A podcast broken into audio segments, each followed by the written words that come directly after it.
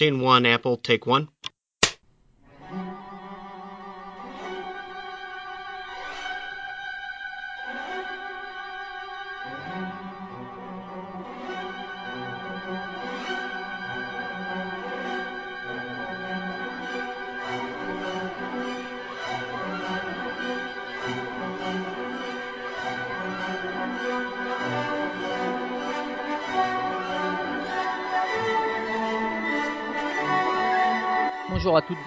Vous écoutez le sixième épisode de Playtime, l'émission d'Ardzone Chronicles consacrée aux jeux de société. On est jeudi 30 avril. Aujourd'hui, on se retrouve pour un nouvel épisode de la série Les acteurs uniques, qui présente différents donc, protagonistes du monde du jeu de société, des auteurs, des illustrateurs, éventuellement des personnes qui organisent des festivals ou qui travaillent dans des boutiques. Aujourd'hui, on va s'attarder sur le métier d'éditeur, dont on a déjà parlé dans les épisodes précédents, à travers l'expérience d'Arnaud Urbon. Bonjour Arnaud. Bonjour. Tu me dis si je me trompe, tu m'arrêtes si j'ai des bêtises, mais en gros, tu diriges la maison Ilopelli, que tu vas nous présenter au cours du podcast. Tu vas nous présenter un peu ton parcours aussi de joueur avant et Mhm. l'activité euh, d'éditeur afin de vous éclairer un peu sur le rôle de l'éditeur dans la chaîne ludique qui va donc euh, de, de l'idée, on l'a déjà dit plusieurs fois, de l'idée, il y a un long chemin jusqu'à ce qu'il se retrouve chez le joueur euh, qui prend du plaisir à, à y jouer. Et même là, euh, à la limite, le jeu n'est pas terminé puisque chacun y amène des fois des variantes ou autres. Fait. Donc voilà, donc euh, peut-être te présenter un peu, dire de quelle génération tu es. Donc, euh, moi, bah, j'ai euh, un peu plus de 40 ans maintenant, 43 ans. Bon, je suis joueur évidemment, un peu comme tout le monde depuis euh, depuis tout petit.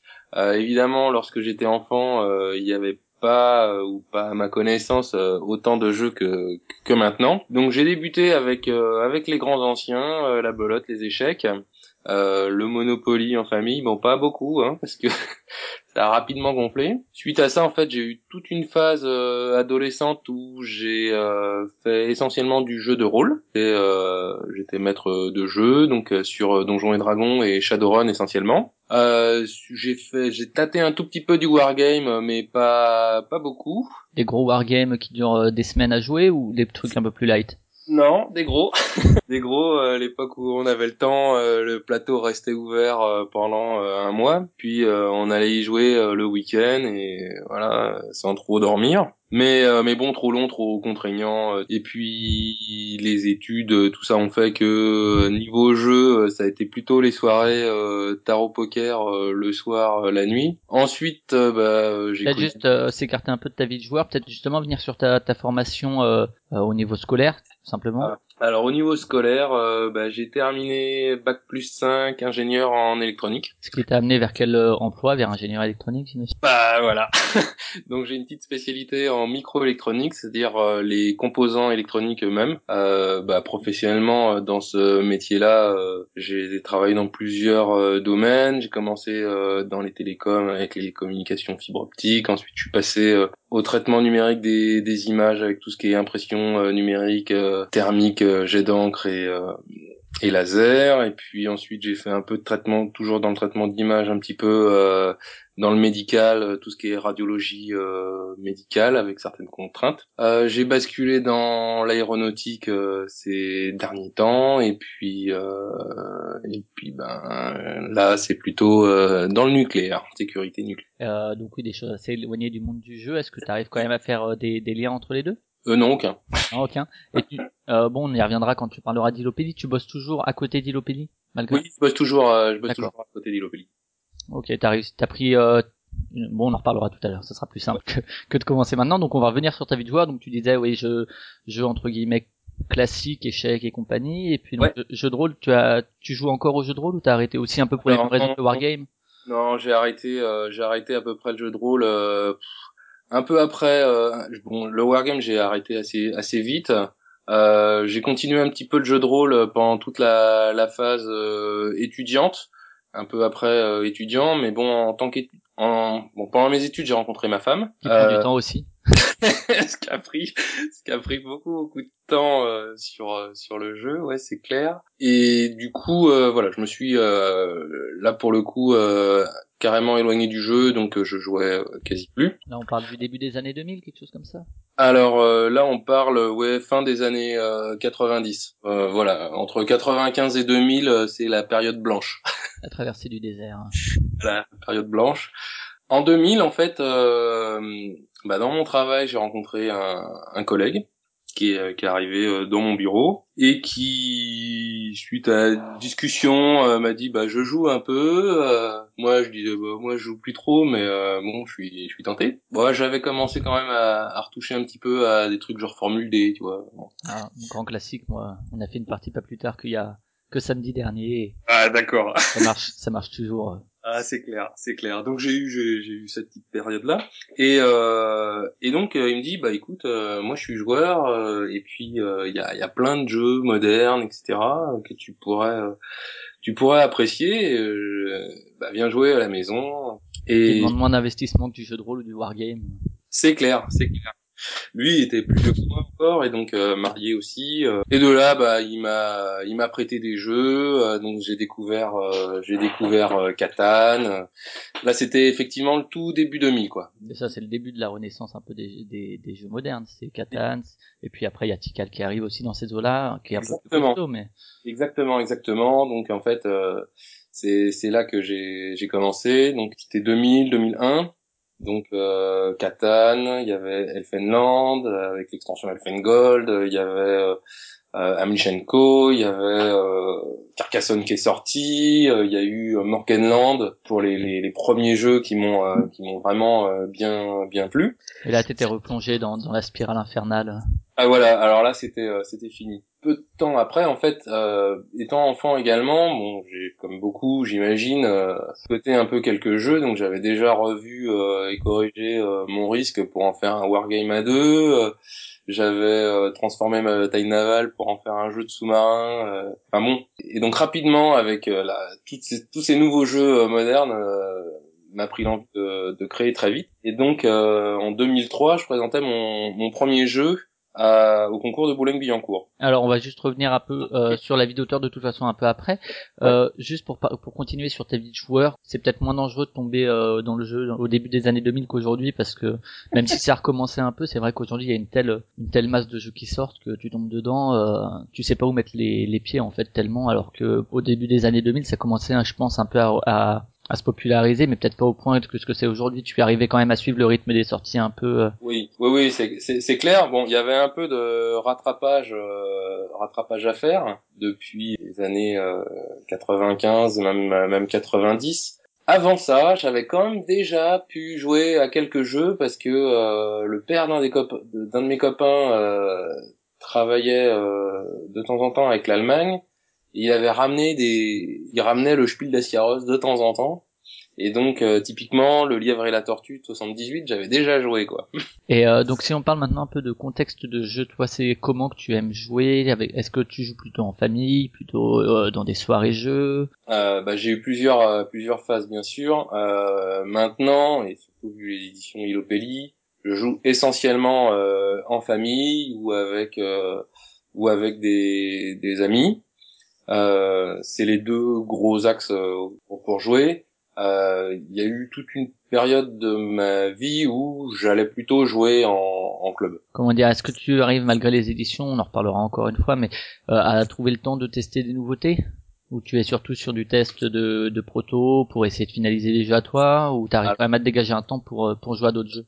Non, globalement, euh, on va dire au courant du commun les soirées, c'est plutôt euh, c'est plutôt du prototype, euh, clairement, euh, avec mise au point et tout ça. Puis bon, faut enchaîner beaucoup beaucoup de parties du même jeu. Donc c'est plutôt ça mon ma vie de joueur aujourd'hui. Cependant, je profite quand même de certains salons qui me le permettent euh, d'aller tester euh, quelques quelques nouveautés puis en soirée justement pendant pendant les soirées donc c'est l'occasion euh, à Essen un peu le soir c'est l'occasion à Ludinor, étant donné que Ludinor euh, a des, des, animateurs pour animer les, les tables de jeu.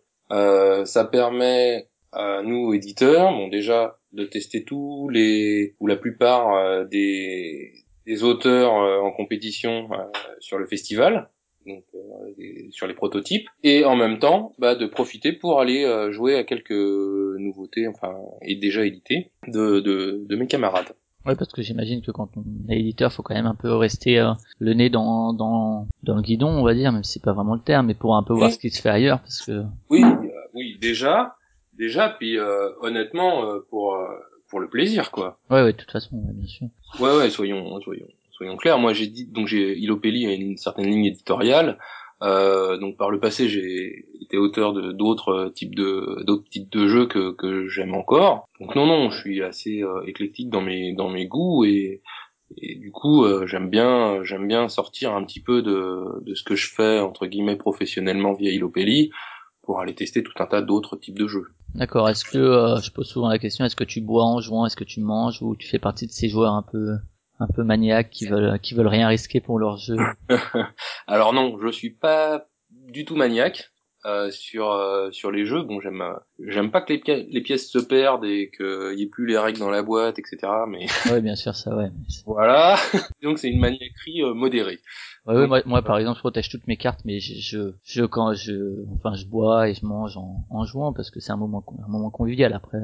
Voilà, voilà. Bon, ça dépend le jeu, mais voilà, boire un boire un petit coup et puis euh, et puis grignoter des, des cacahuètes ou des bonbons, y a pas de souci. Tant qu'on n'en met pas sur sur le plateau et qu'on met pas les mains toutes grasses sur les cartes après. C'est ça.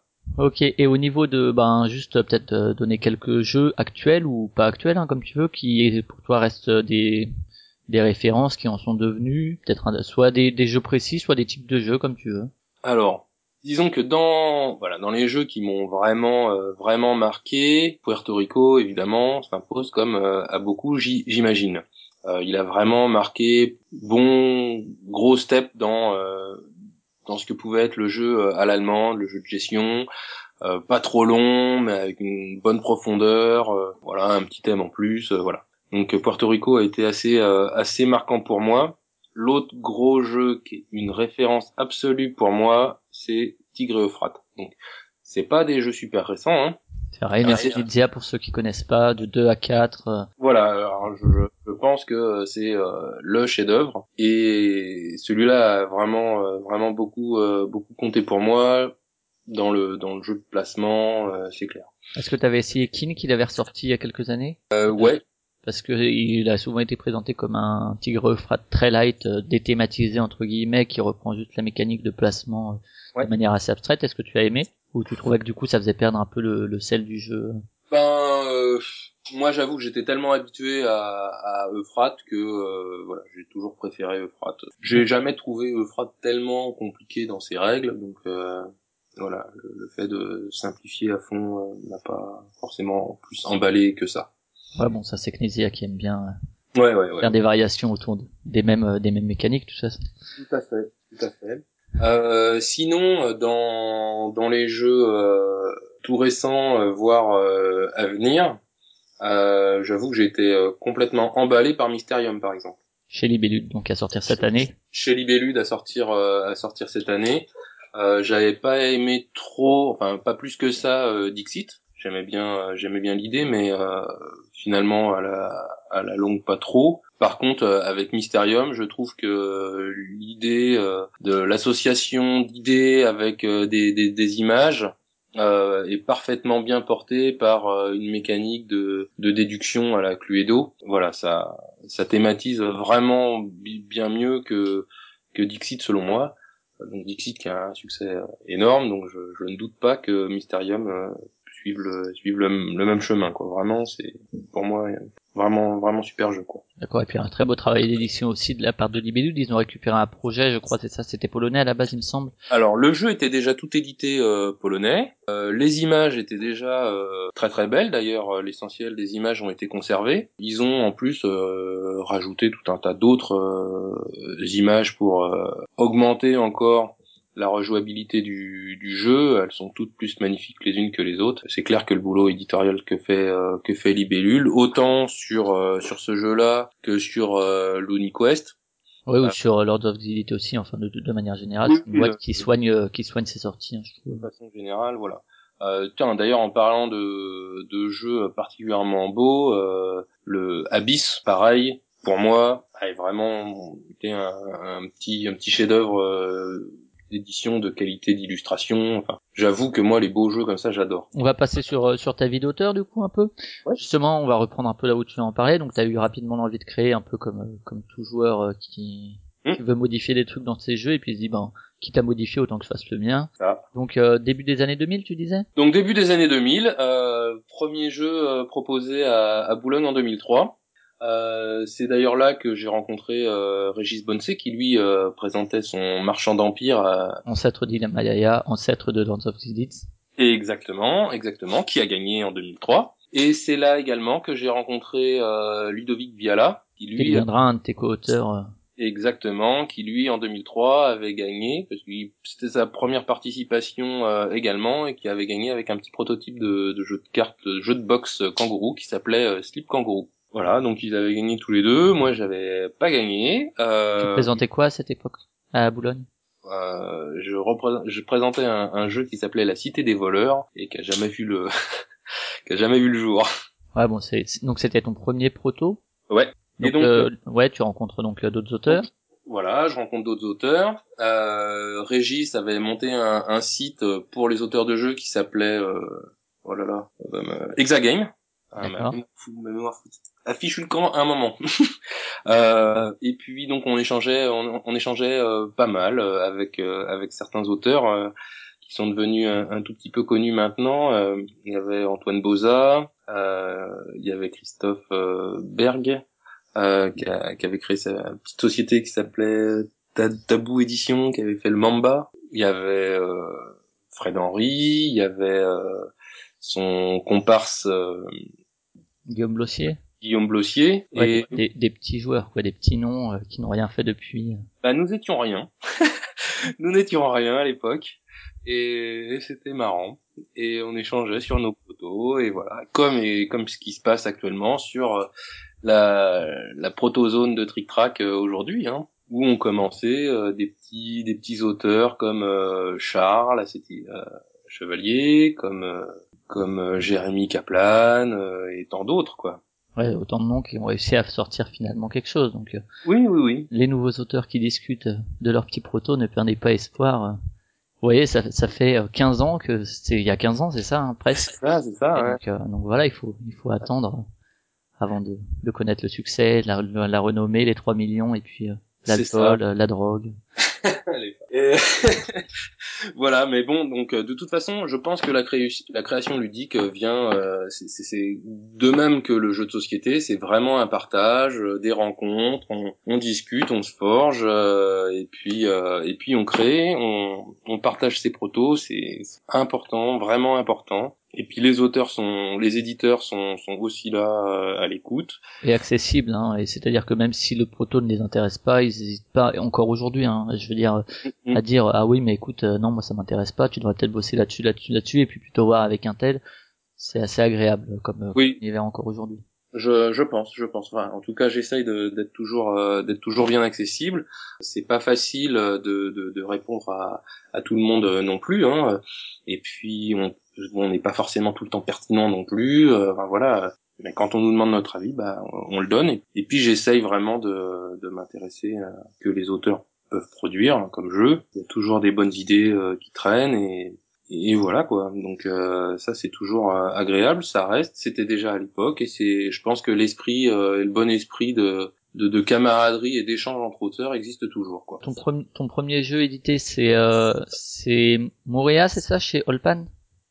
Alors, il y en a d'autres avant. Parce que j'ai regardé un peu et j'ai vu celui-là en premier, non Alors, bon, ce, celui-là, euh, je, je, je sais pas si c'est le premier. Je, je, enfin, le, le premier, c'est euh, Chronos, vrai édité. Parce que chez Allplan, Allplan, c'était, euh, c'était JSP en fait, hein. D'accord, ouais. Euh, donc c'était pour un, pour un magazine de jeux en encart.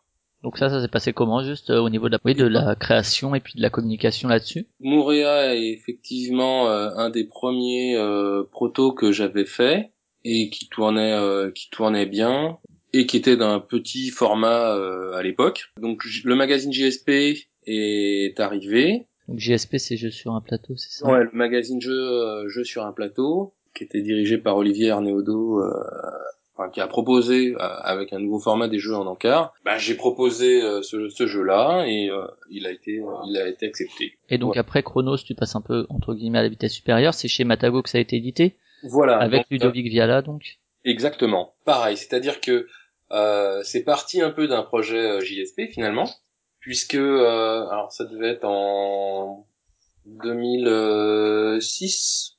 Donc on avait travaillé sur le jeu en 2005 avec avec Ludo et en 2006 il y a Asmodée qui crée un événement parisien qui s'appelait la Gen Con et au même moment donc le magazine JSP existait et euh, JSP lance un truc, enfin un concours euh, qu'il a appelé le JSP Project, dans lequel il y avait plusieurs euh, personnes au jury, et en particulier deux éditeurs, Day of Wonder et Asmodée, en la personne de Pierre Gobil et Croc.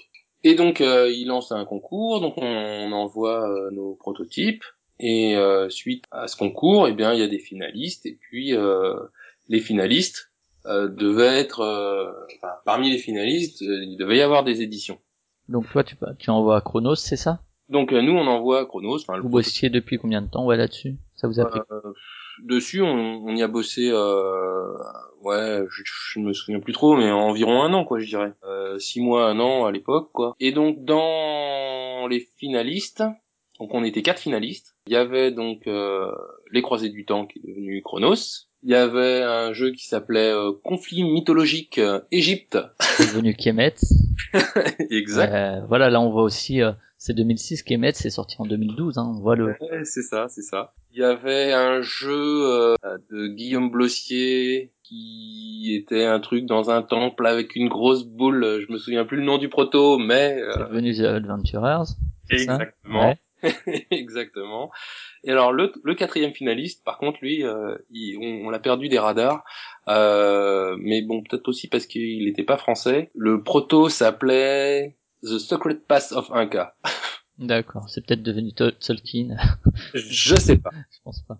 Et donc, euh, donc voilà, donc tout des, des pas trop mauvais jeux pour euh, cette première finale, mais pas euh, dans la ligne éditoriale ni de Asmodée ni de Days, donc pas d'édition chez eux. Par contre, un nouvel éditeur euh, qui avait juste euh, repris Zundu et Planète Petri est venu et puis nous a contacté Ludo et moi et nous a dit tiens bah, le, jeu pourrait pourrait m'intéresser.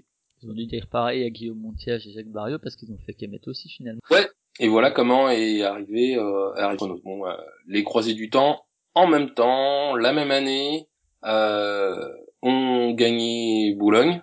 C'est ça, ouais, parce qu'il me semblait aussi qu'il était passé par Boulogne. Voilà. Et, et suite à et suite à, Boulogne, eh bien, on, on, a signé le jeu chez Matago et on s'est dépêché, dépêché pour pour l'édition qui s'est fait hyper rapidement. Il faut dire que euh, niveau illustration, on avait été euh, superbement aidé euh, sur le sur le prototype par Jean-Claude Adelman. D'accord, qui a finalement euh, participé au projet final aussi. Ben, qui a participé au projet final puisqu'on a on a gardé ses illustrations pour les cartes, pour les bâtiments et quasiment pour le plateau. Le plateau, seules les montagnes ont été un peu refaites, puis et puis les personnages la couve a été bien sûr euh, faite, etc. Mais euh, mais voilà, donc le proto était déjà était déjà euh, plutôt. Ouais, ça a accéléré le processus d'édition parce qu'il n'y avait pas toute cette direction artistique à faire. On n'aurait pas pu le, le, le, sortir pour pour Essen trois mois plus tard, quoi. Ça c'est ça c'est sûr. Et donc grosse grosse aventure, quoi. ouais, et puis après, bon, c'est le début de d'autres jeux. T'es allé donc chez Matago, chez Philosophia également, avec Le Secret de Monte Cristo, avec Charles Chevalier. Oui, tout à fait. Alors, donc, euh, parallèlement à ça, en tant qu'auteur de jeu, euh, et puis suite à la mort, euh, enfin la mort, à l'arrêt de, de Exagame. Donc il s'est monté, on a proposé à Trick Track de faire euh, le forum euh, de la création, euh, qui est devenu donc la, la protozone. Donc tout ça a été à demander par par Ludovic et puis par moi. Et donc depuis, je suis toujours modérateur de, de cette partie du forum de Trick Track. ce qui me permet d'ailleurs d'être de rester bien en contact avec avec tous ces avec tous ces auteurs là. Vous avez fait aussi un jeu E égale M6 chez donc les éditions M6 alors c'est assez original par rapport à certains. Ça s'est passé comment ça? En fait, c'était une, euh, une appel d'offres de M6 euh, pour faire un jeu sur euh, sur l'émission. Bon, pour tout un tas de raisons, certains autres n'ont pas pu travailler dessus. Et Ludo et moi, on s'est dit, bah on va on va travailler dessus. Et on a fait on a fait le jeu, dont je suis assez fier en fait. Bon, je te cache pas que j'y ai pas joué. Hein. J'ai pas préparé bah. l'émission jusqu'à jusqu'à ce niveau, mais euh, c'est vrai que c'est une, une... je sais que c'est c'est Croc aussi qui, je crois, avait déjà fait des petits jeux pour McDo. Enfin, c'est mmh. des, des petites expériences comme ça qui. Ouais, ouais. Mais euh, mais ce jeu-là, je te cache pas, euh, M6 euh, édition ayant ayant disparu, et eh ben je je me tâte pas mal pour euh, le le reprendre. Alors peut-être pas en l'état, mais bon, voilà éventuellement le rethématiser, le retravailler quoi. Certainement le rethématiser et euh, le, éventuellement le rethématiser, le, le retravailler un petit peu euh, mécaniquement. Euh, j'ai tenté quelques quelques expériences euh, d'ailleurs, qui n'ont pas encore euh, abouti, fini, mais c'est dans les tuyaux quoi. Ouais, après j'ai pas hyper le temps malheureusement, et mais c'est voilà, ça reste en tout cas dans l'esprit. Et ça, ça se passe comment? Donc t'as une, une commande de, de M6 Interaction et voilà. Et donc, euh, quand est-ce qu'ils disent, oui, bon, bah, ok, vous le faites, c'est quand t'as déjà le produit fini, ou c'est euh, quand tu donnes les idées un peu, hein, comme si tu allais voir un producteur, tu donnes le pitch, le truc, et puis après, il te laisse travailler dessus? Non, c'est, c'est, non, non, c'est au niveau euh, proto fini, quoi, déjà. D'accord. Et t'as une deadline un peu plus.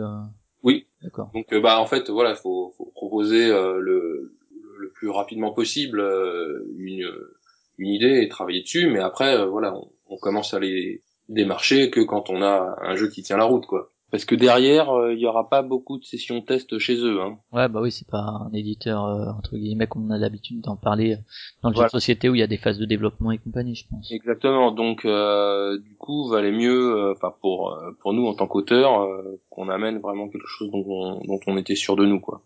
Est-ce que tu aurais fait le jeu si te convenait Est-ce que tu leur aurais proposé si te convenait pas, par exemple, pour des raisons alimentaires ou autre Non? Ah non non non non. Ah non, j'ai jamais été dans une euh, logique alimentaire. Jamais. Et euh, donc on a vu que tu travaillais souvent, assez souvent en duo. Ouais. Avec Charles Chevalier, avec Ludovic Viala.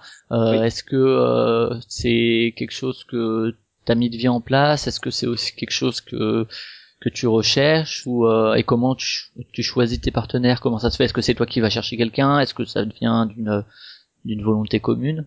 Alors, bah, Ludovic, ça s'est fait un peu un peu par hasard. On s'est donc rencontrés euh, via via forum au départ.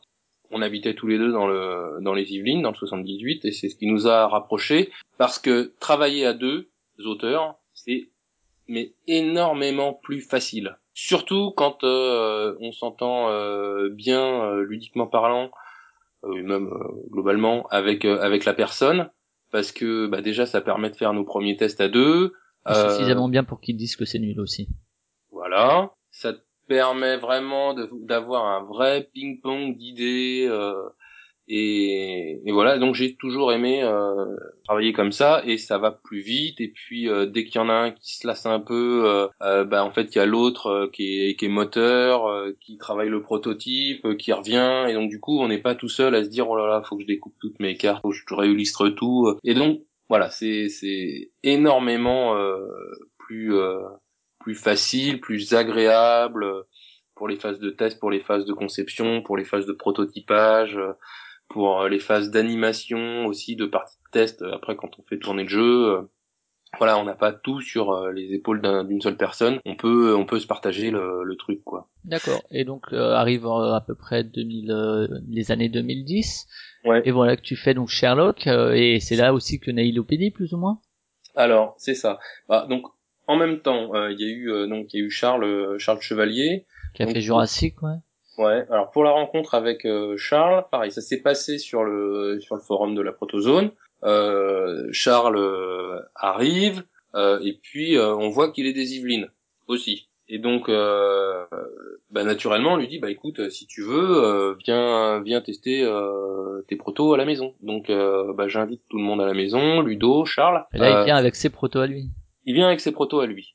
Et donc on préparait, euh, on préparait Boulogne 2009. Euh, et lui, il est venu avec un petit jeu qui s'appelait Saint-Benoît, entre autres. Il est, il est venu avec un petit jeu de gobelet qui s'appelait Cappuccino. Voilà. Et donc, bon, on a passé une, une soirée à la maison agréable. On a préparé Boulogne comme ça. On a changé deux trois bricoles euh, sur nos jeux respectifs. Nous, on présentait Lutin Marin avec Ludo. Et on gagne tous les deux. Enfin, Ludo, moi et Charles. Voilà. Et du coup, bah, pareil, donc comme on, avait joué au proto euh, des uns et des autres, on avait un peu euh, modifier les protos des uns et des autres, et ben Charles il me dit tiens j'ai une idée, j'aimerais euh, j'aimerais la travailler avec toi et euh, voilà. Et donc c'était c'est c'est devenu le secret de Monte Cristo par la suite. Chez Philo donc. Chez Philo. À la même. Ouais, chez Philo, juste, c'est un éditeur canadien. Le contact s'est fait pareil, plus ou moins qu'avec, enfin, pas pareil dans les mêmes circonstances que Matago, mais vous leur avez présenté sur salon ou c'est aussi dû au concours? Non, non, euh, c'est voilà, c'était sur salon. On avait rencontré euh, Martin Bouchard et puis Sophie. On leur avait déjà présenté, euh, enfin moi, je leur avais déjà présenté d'autres euh, d'autres jeux et voilà donc il y avait déjà puisque donc j'étais un petit peu dans le circuit déjà d'édition donc voilà j'allais à Essen temps donc je rencontrais les éditeurs et en particulier Philo donc on montrait les on montrait les prototypes. Donc le contact se fait comme ça avec Charles qui propose par la suite Jurassic et donc voilà, et donc euh, exactement. Parallèlement à ça, donc dans ma vie professionnelle, il y a eu un, un événement, c'est-à-dire que euh, en gros ma société, donc je suis de région parisienne, ma ma société déménage euh, sur Rennes. Euh, et donc euh, niveau famille quoi, c'était pas il n'était pas question pour moi de déménager, donc je me retrouve au chômage. Et grâce au licenciement économique, je me suis dit bon bah je vais créer ma boîte. C'est une idée qui te ben on va on va y revenir. Je finis juste sur euh, Sherlock, c'est le premier de la de la gamme ou c'est Jurassic le premier de la gamme? En fait, Sherlock et Jurassic se sont faits en même temps. D'accord. Et donc juste pour enchaîner, pour passer donc à Ilopelli justement pour voir un peu comment tu y es venu. Pourquoi est-ce que Sherlock tu l'as pas euh, est-ce est-ce que tu l'as fait chez Ilopelli Est-ce que tu avais proposé avant à d'autres éditeurs ou c'était vraiment le désir de passer à autre chose et à l'éditer toi-même? Alors Sherlock c'est marrant parce que euh, en fait je t'ai parlé euh, du premier euh, du premier prototype que j'avais fait en 2003 euh, qui s'appelait La Cité des voleurs. Donc tu vas pas voir le lien tout de suite, mais en fait c'est devenu Sherlock. Et donc c'est du fait des d'un échec par rapport à une édition par quelqu'un d'autre ou c'est alors c'est finalement tu t'es dit bon je lance ma boîte et puis je vais sortir celui-là. Alors ça s'est plutôt fait comme ça, c'est-à-dire que que ce soit Ludo, que ce soit moi, le truc qu'on fait pas, c'est vraiment courir derrière les éditeurs. Donc euh, si ça doit arriver, ça arrive. Voilà, on a jamais, ben, ouais, si ça doit arriver, ça arrive. Et puis, mais c'est surtout que euh, même si l'édition euh, c'est une, une, une, bonne finalité, c'est ça, ça, nous faisait suer d'aller démarcher les éditeurs. Alors clairement, Ludo, dans une démarche un peu commerciale.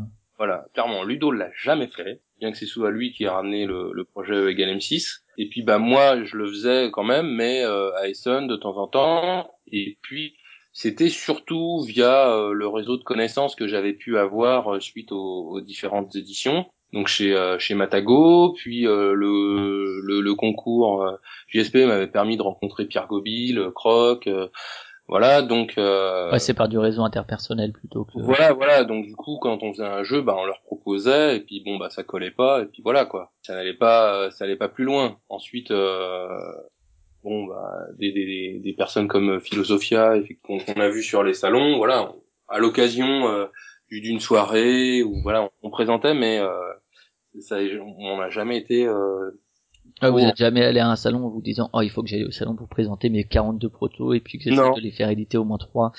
Ouais c'était pas dans cette démarche là non jamais puis ils font surtout que j'ai jamais eu 42 protos. Ah ouais. Mais euh, mais bon, donc c'était pas, c'était voilà, c'était plutôt euh, plutôt par hasard, euh, enfin par hasard, euh, sans sans réellement chercher quoi. Bah on va passer à ton activité d'éditeur du coup, même si elle croise parfois donc celle d'auteur. donc on va revenir sur la naissance d'Itopélie. Donc le projet tu l'as depuis depuis longtemps. Avant ce licenciement économique, ça fait longtemps que tu disais, écoute, moi j'aimerais bien passer de l'autre côté, essayer d'éditer un jeu et euh, ou bien c'est finalement le l'occasion qu'a fait le larron et est-ce que finalement ton licenciement économique était un déclic en disant bon bah c'est bon je peux lancer mon projet d'édition euh, j'ai euh, les fonds je peux investir dedans et puis surtout j'aimerais faire ça. Ou est-ce que finalement c'est bon ben j'ai ça je suis en licenciement économique j'ai des fonds qu'est-ce que je peux en faire? Enfin voilà est-ce que c'est dans ce sens ou dans l'autre? Donc euh, j'avais un peu réfléchi à, à l'édition euh, depuis enfin je réfléchissais à l'édition depuis un certain temps sans me forcément me dire euh, je vais passer le cap quoi. Déjà parce que j'avais pas trop trop le temps avec mon mon, mon boulot et euh, et puis euh, voilà je faisais mes protos mes jeux c'était c'était c'était bien comme ça quoi. L'expérience Matago dans lequel Matago fait pas mal intervenir ses auteurs, enfin est assez ouvert au, niveau des auteurs pour qu'ils participent s'ils le souhaitent. Dans la phase de développement, tu veux dire? Ouais, en phase de développement. Et et de d'ailleurs pareil pour euh, pour le pour Monte Cristo. Donc pour la petite histoire Monte Cristo je, je raconte l'anecdote parce que c'est quand même marrant. Il y a un outil euh, logiciel qui s'appelle Vassal euh, qui permet de faire des prototypes virtuels entre guillemets euh, c'est-à-dire informatiques où on peut déplacer nos pièces etc mélanger les cartes etc tout, ça via via informatique et le, partager via euh, la plateforme Vassal et, puis communiquer par Skype avec les, joueurs euh, à distance. Et ben mine de rien, ce petit outil, il a permis de développer euh, le secret de Monte Cristo avec Philosophia, qui est accessoirement au Québec. Oui, c'est plus simple que d'aller toutes les deux semaines au Québec. Exactement, sachant que parallèlement à ça, le jeu était euh, coédité, enfin était édité en même temps en Allemagne par Eggerspiel, bon bah ça permet de pas aller en Allemagne non plus et de faire des soirées jeux avec euh, Philosophia, avec Spiel et, et, moi dans mon salon. Quoi. Donc c'était euh, c'était assez euh, c'est juste voilà juste pour l'anecdote. Donc le projet de créer euh, la société me trottait depuis un certain temps et j'avais participé donc via via ces développements que ce soit Monte Cristo ou ou Chronos et Utopia chez chez Matago à ce que c'était que à ce que pouvait être l'édition. Et j'avais fait deux enfants et ils grandissaient et je me disais de jeux ou de vrais enfants? Des vrais enfants là. Et et je me disais bon bah je suis étonné sur le fait que ils préfèrent les jeux qui sont dans ma chambre que les jeux qui sont dans la leur. Et j'ai cherché un petit peu à savoir euh, pourquoi et puis euh, et puis en termes de dessin animé euh, pareil euh, c'était Yu-Gi-Oh et Pokémon à la télévision pour eux je veux dire. Et donc on était loin de l'illustration Abba et Jeko quoi. Oui c'est vrai. Et, euh, et donc je me suis dit, mais, mais voilà, c'est pour ça en fait, euh, ils veulent jouer à des jeux de grands et ils disent que le jeu est de grand parce que euh, il a une, une esthétique un peu différente quoi. Oui, c'était tout le début de la French, la French Touch entre guillemets avec euh, des, illustrateurs qui effectivement sont assez éloignés de l'école allemande aussi. Euh, voilà. Et donc, bah, c'est tout ça qui a fait que s'est créé. Donc, je voulais faire des jeux pour enfants, avec euh, des illustrations un peu plus matures. Bon, je vais pas m'éloigner du, monde de, de l'enfance, mais des illustrations un peu plus travaillées, avec un peu de texture, avec un peu de contraste, avec euh, tout ça. Et puis des jeux euh, à la fois euh, jouables par les enfants et, et par les adultes. Intéressant pour les adultes quand même. Voilà, c'est ça.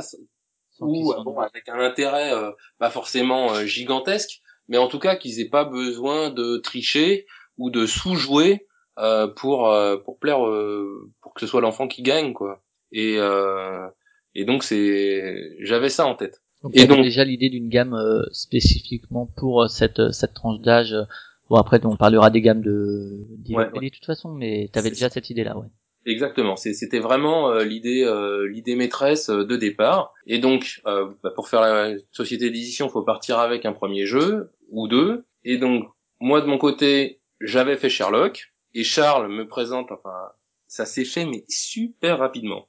Il me téléphone et euh, il me présente son jeu comme ça par téléphone. Donc ça s'appelait Catacomb Raider. On collectionnait euh, des ossements humains dans des catacombes euh, et et quand on en avait quatre, voilà. Et puis alors les cartes actions, elles existaient déjà, sauf que c'était des cartes pentacles. Voilà, je me suis dit tout, c'est parfaitement enfant ça. Et donc je me suis dit non bah passe à la maison, ramène ton jeu, euh, ça, il, m'a l'air d'être intéressant. Et effectivement, quand j'ai joué, euh, j'ai été super simple et très très bien. Et de là, c'est là que j'ai euh, bah, j'ai développé le jeu. Donc évidemment, j'ai changé le thème, j'ai pris les dinosaures, j'ai rajouté le fait que quand on en avait quatre, on retournait on retournait le dinosaure, et il devenait en chair et en os. Enfin bref, j'ai développé le jeu et ça a fait ça a fait Jurassic. Et du coup, bah, je suis parti avec ces deux jeux-là. Euh, c'est vrai que c'est pas original d'avoir une gamme, mais finalement, il y a beaucoup d'éditeurs aujourd'hui qui se lancent en se disant ma gamme, ça va être ce que j'aime.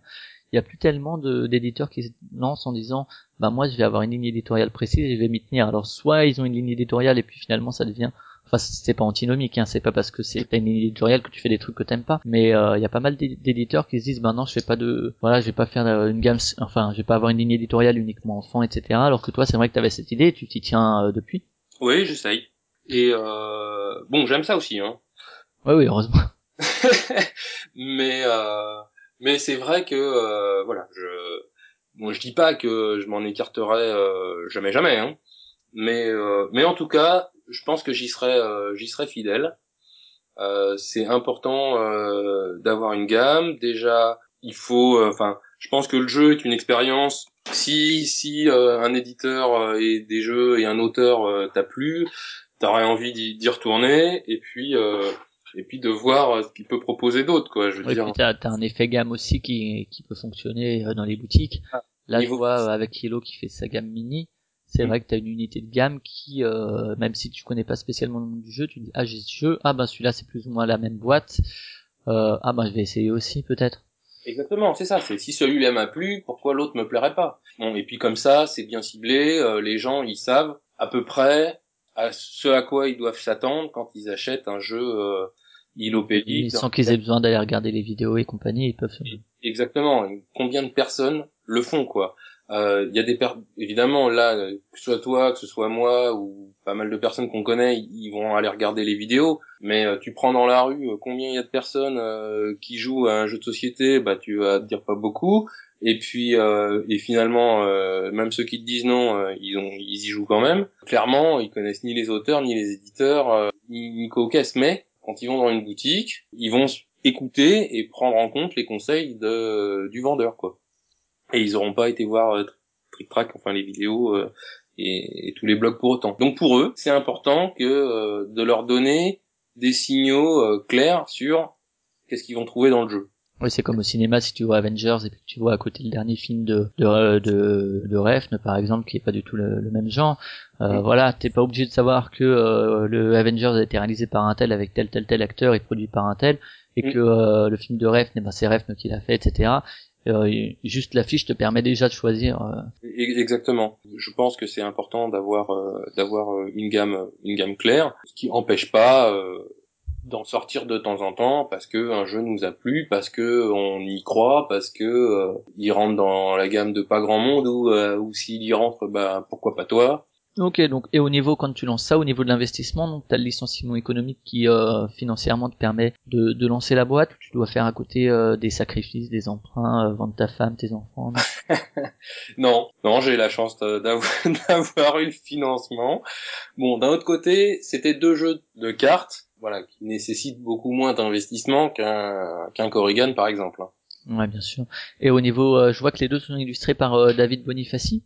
Oui. Avant, il a pas fait grand chose. Tu l'as trouvé comment euh?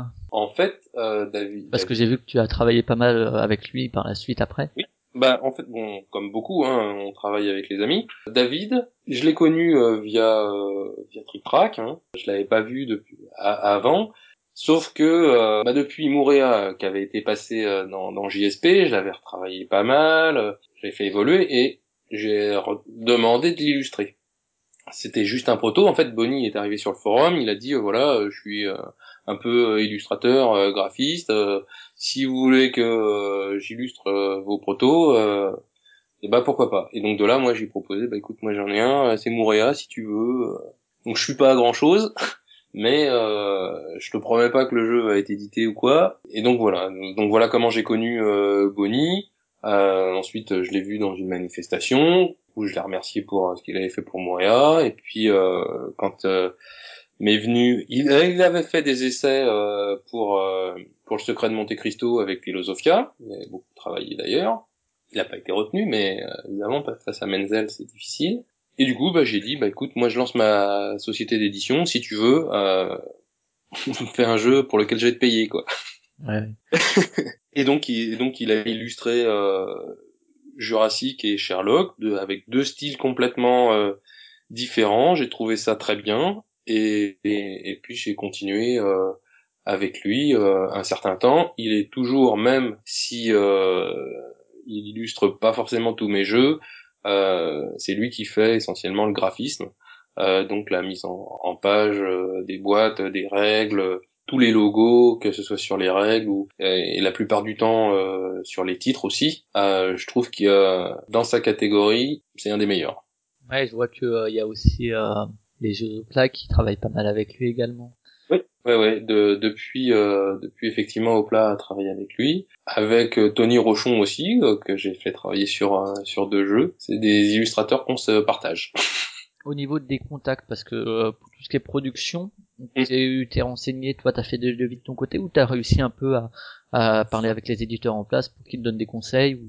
Alors bon, comme je disais, ça fait, j'ai pas lancé ma société d'édition tout de suite, euh, venu de nulle part. Je connaissais déjà le milieu depuis un certain temps. Je fréquentais euh, les, les salons internationaux euh, comme Essonne, donc je connaissais déjà les principaux euh, fabricants, imprimeurs de, de jeux de société, donc en particulier Ludofact, avec lequel je suis, je suis parti au départ. Bon, après rapidement, euh, je suis parti en, en Pologne euh, chez chez Treffel. Donc voilà pour euh, et je, je leur suis resté fidèle euh, jusqu'à jusqu'à maintenant quoi. Parce que ça se passe très bien.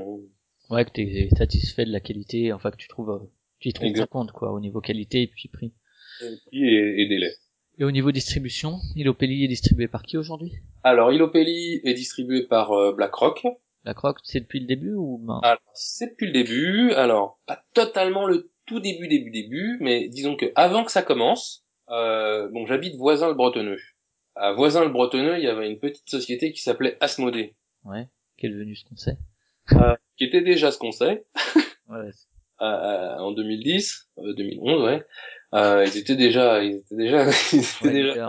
Bon, donc là après ils ont déménagé à Guyancourt, mais en gros ils sont à 700 mètres de chez moi. Je les connaissais bien, donc de manière naturelle, au début je me suis dit, je vais aller chez euh, chez Asmodée. Et puis Essen, j'ai rencontré euh, BlackRock qui sortait euh, The Boss. On a super sympathisé euh, pendant tout le festival. Ils m'ont dit, bah écoute, euh, si c'est pas définitif, définitif chez Asmodée, euh, nous on voudrait bien te distribuer. Et du coup, euh, bah, je me suis dit, bah ça sera BlackRock parce que j'ai eu un peu peur d'être complètement noyé dans un catalogue gigantesque de Asmodée. Et c'est une des raisons pour lesquelles je suis parti chez euh, chez BlackRock. Si on parle de la boîte aujourd'hui au niveau du personnel, t'es toujours tout seul?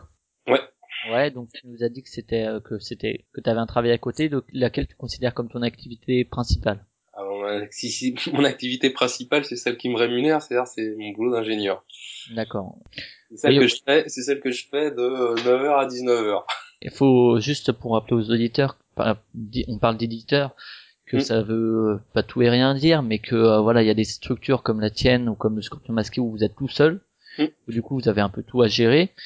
Et il y a aussi des sociétés comme Yellow ou euh, comme euh, comme Philosophia par exemple, on a parlé avec Guillaume, qui Oui. ont beaucoup plus d'employés et qui du coup ont des employés spécialisés dans un peu tous les domaines. Donc Oui. voilà, éditeur, euh, ça s'improvise pas et puis ça veut pas, enfin faut regarder un peu, euh, il y a différentes tailles. euh, C'est clair.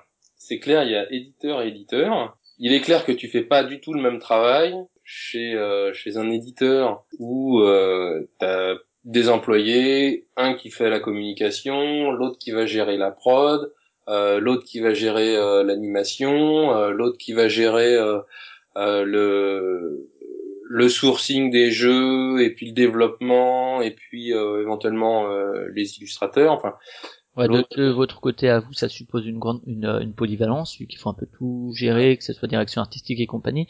Alors que de l'autre côté, c'est, on est plutôt vers une spécialisation des compétences.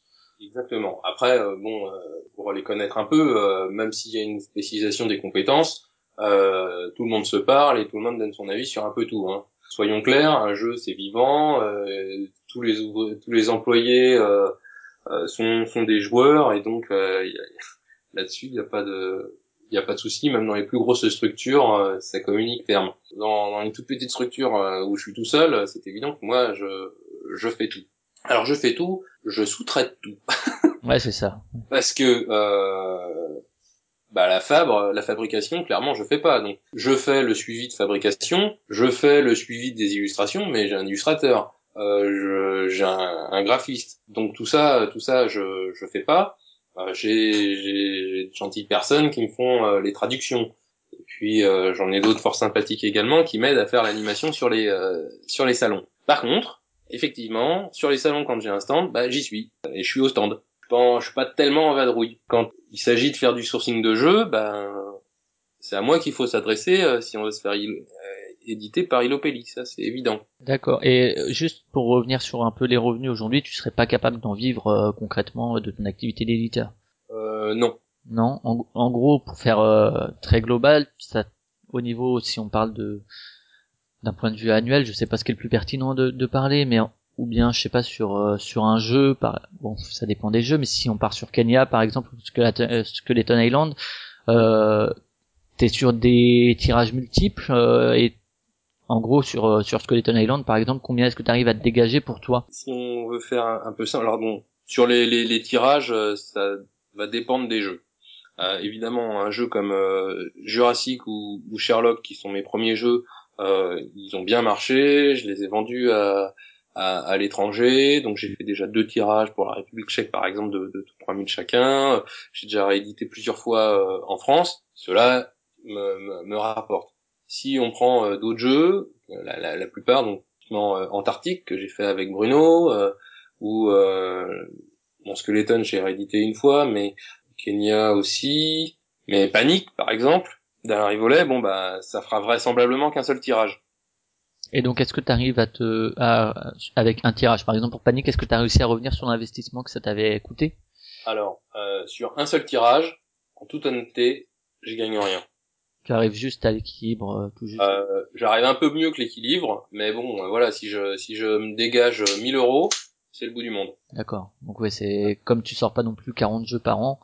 Bah non. Euh, voilà, si ça te fait 1000 euros par an. Euh, voilà, pour euh, pour faire euh, pour faire clair, sur un jeu qu'on va tirer à, à 3000 exemplaires, l'auteur va va avoir à peu près 1000 euros, l'illustrateur il va avoir 1000 1500 euros et et moi 1000 euros quoi. Ouais, d'accord. Ouais, ben c'est bien de donner donner des chiffres pour que les gens se rendent compte que euh, déjà quand on parle avec des auteurs, on leur on, on répète suffisamment que c'est ça arrive jamais en gros, euh, sauf grande exception, mais que tu puisses en vivre, mais que mm. voilà le métier d'éditeur, quand t'es une petite structure comme ça, c'est aussi euh, euh, voilà, tu parlais de, enfin quand on a une petite structure, t'as tout à faire, donc au niveau du boulot, euh, j'imagine que c'est assez assez conséquent, et euh, et voilà, ça permet pas non plus d'en vivre forcément, donc c'est. Il, est clair que sur sur un jeu comme bah, comme la gamme Jurassic Sherlock, qui va se vendre 13 euros 13 euros en boutique. Moi, je vais le payer euh, 2,50 euros et je vais le payer et je vais le vendre 4,50 euros à, à BlackRock. En gros, 2 euros. Donc 2 euros, si j'en vends 3000, ça me fait 6000 euros. 6000 euros, si t'enlèves 1000 euros pour euh, l'auteur et 1500 euh, euros euh, pour pour l'éditeur, il reste 3500. Bon bah, pour donner un exemple, le salon de Cannes c'est 2000 euros. Ouais voilà, la communication, même même sans que ce soit agressif, sans que ce soit. Le salon le salon c'est au moins 1000 euros pour le stand, plus euh, plus tous les frais de, déplacement, de bouffe, etc. 1500 euros. Donc voilà. Ouais, c'est faire le calcul. Les, choses sont claires. Donc bon, donc déjà avec un jeu, tu peux pas te payer euh, tous les salons. Donc t'en fais, donc j'en sors euh, deux ou trois dans dans l'année. Et puis voilà. Donc après, effectivement, avec les rééditions, tout ça, où tu n'as plus les frais fixes à, à payer, il tout ce qui est la com et compagnie beaucoup moins. Quoi. Et, la com beaucoup moins. Euh, enfin, disons que la com est partagée avec tous les jeux. Forcément, là, tu commences à, à voir le jour. Mais il faut un jeu qui marche, quoi. Et euh, donc ça te fait euh, bon voilà enfin t'es pas payé à l'heure hein, euh, un peu comme tous ceux qui, qui sont auto-entrepreneurs. Du coup euh, donc tu bosses tu bosses quand le soir, le week-end, pendant les vacances. C'est ça. Et ça va? ça. Et la, la vie de famille ça se passe bien? vrai que ah, il y a des tensions. ouais, c'est quelque chose. Dès que t'as une passion qui te prend du temps en dehors du travail. Mm, mm, mm. Mais bon, disons que c'est clair que ça passe mieux euh, depuis que je suis euh, éditeur que lorsque j'étais simple auteur. Euh, parce que lorsque j'étais simple auteur, tu travailles aussi le soir, euh, beaucoup sur tes protos, et d'ailleurs euh, c'est un hommage que je fais à tous les auteurs pour avoir été auteur et en être un aussi, je sais le travail que ça ça représente. Donc tu travailles le soir, euh, tu les idées euh, ça tu te relèves la nuit. Ça trotte euh, voilà, euh, t'es pour faire tester tes protos, t'es super relou. dès que t'as une occasion, une soirée, etc. Dernier bar avant la fin du monde. Bon, ça existait pas à mon époque, mais enfin au début. mais il y avait d'autres trucs, il y avait l'Ancora ou autre. Paf, fous, étaient barrés. Euh, donc mes enfants ils étaient petits, donc bisous du soir, on mange, pof, 21h arrive, tu pars pour ta soirée. Bon, forcément, au bout d'un moment, ça plaît moins. donc c'est bon, c'est sympa ton truc, mais voilà. Donc déjà, quand t'es édité, tu dis ah tu vois, tu vois. tu vois, j'ai ramené, j'ai ramené 2 euros ce mois-ci. tu vois, tu vois, j'avais raison. et euh, non, mais tu commences à justifier euh, sur le fait que toi, t'as une passion qui, qui, qui, rapporte un peu. Alors que les mecs qui font du golf, tu vois, leur, leur licence de à 1500 euros l'année, ils la payent. Eux. et ils prennent euh, tous les samedis. Donc voilà, bon, ça, ça justifie pas euh, grand chose et ça, ça, ça n'adhère pas forcément. Hein. L'argument, il est pas forcément euh, béton, mais bon. Donc après, quand tu essayes de dire ouais, mais je vais en faire une profession, euh, je crée ma boîte, etc. Bon, ça passe, euh, ça passe mieux. Bon, après quatre ans, que faut montrer que ça sort de la passion et que ça devient professionnel, quoi. Voilà, voilà, c'est ça, c'est ça. Bon, bah, quand ça, te prend beaucoup de temps, quand ça te prend beaucoup de temps comme ça. Bon, après, euh, ma femme, elle était ingénieure aussi, elle a fait une prépa. Euh, bon, on sait ce que c'est que de se bouffer euh, quelques années de sa vie pour un objectif, quoi. Voilà, donc c'est c'est l'idée. Euh, au niveau des gammes aujourd'hui qui est chez Ilopédie, je sais que tu as des, enfin je sais pas si on peut parler de gamme, mais des, des jeux qui sont euh, destinés à différents âges. Oui. Est-ce que tu parles de gamme quand tu les développes? Je parle de gamme. En fait, euh, je déploie, on va dire que je déploie trois gammes. La première gamme, c'est euh, celle que j'ai appelée la gamme Fino. C'est les, les jeux à partir de 4-5 ans, comme euh, bah, comme Jurassic, Sherlock ou, ou 1001, qui sont hyper accessibles et vraiment pour les vraiment pour les petits. Plaisant pour les grands aussi, mais bon, usuellement, on fera pas une partie si on n'a pas un enfant à la table et qu'on peut mettre en maternelle. Je dis ça parce que je bosse en maternelle, donc c'est vrai que les jeux accessibles dès 4 ans, finalement, t'en as pas des, des tonnes. Des jeux intéressants, j'entends. Il y a, moi, je, sais que dans ma classe, j'ai euh, Vite Cachons-nous de chez Libellule.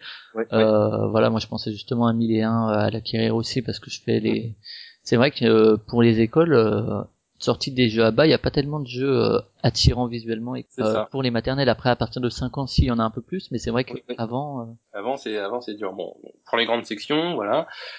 C'est ça, on va dire pour les grandes sections, j'ai j'ai j'ai la gamme un peu la gamme Fino dans la le, le, même boitage. Bon, c'est peut-être l'erreur que j'ai que j'ai faite. Il y a la gamme futée, c'est-à-dire à partir de, de 7-8 ans, dans laquelle on va trouver Kenya, dans laquelle on va trouver Panique, euh, dans laquelle en fait on pourrait, on aurait dû trouver euh, Antarctique. Je me suis trompé, j'avais mis 5 ans parce que bon, j'ai deux deux enfants, euh, voilà, donc il faut pas se fier pour mettre l'âge sur la boîte.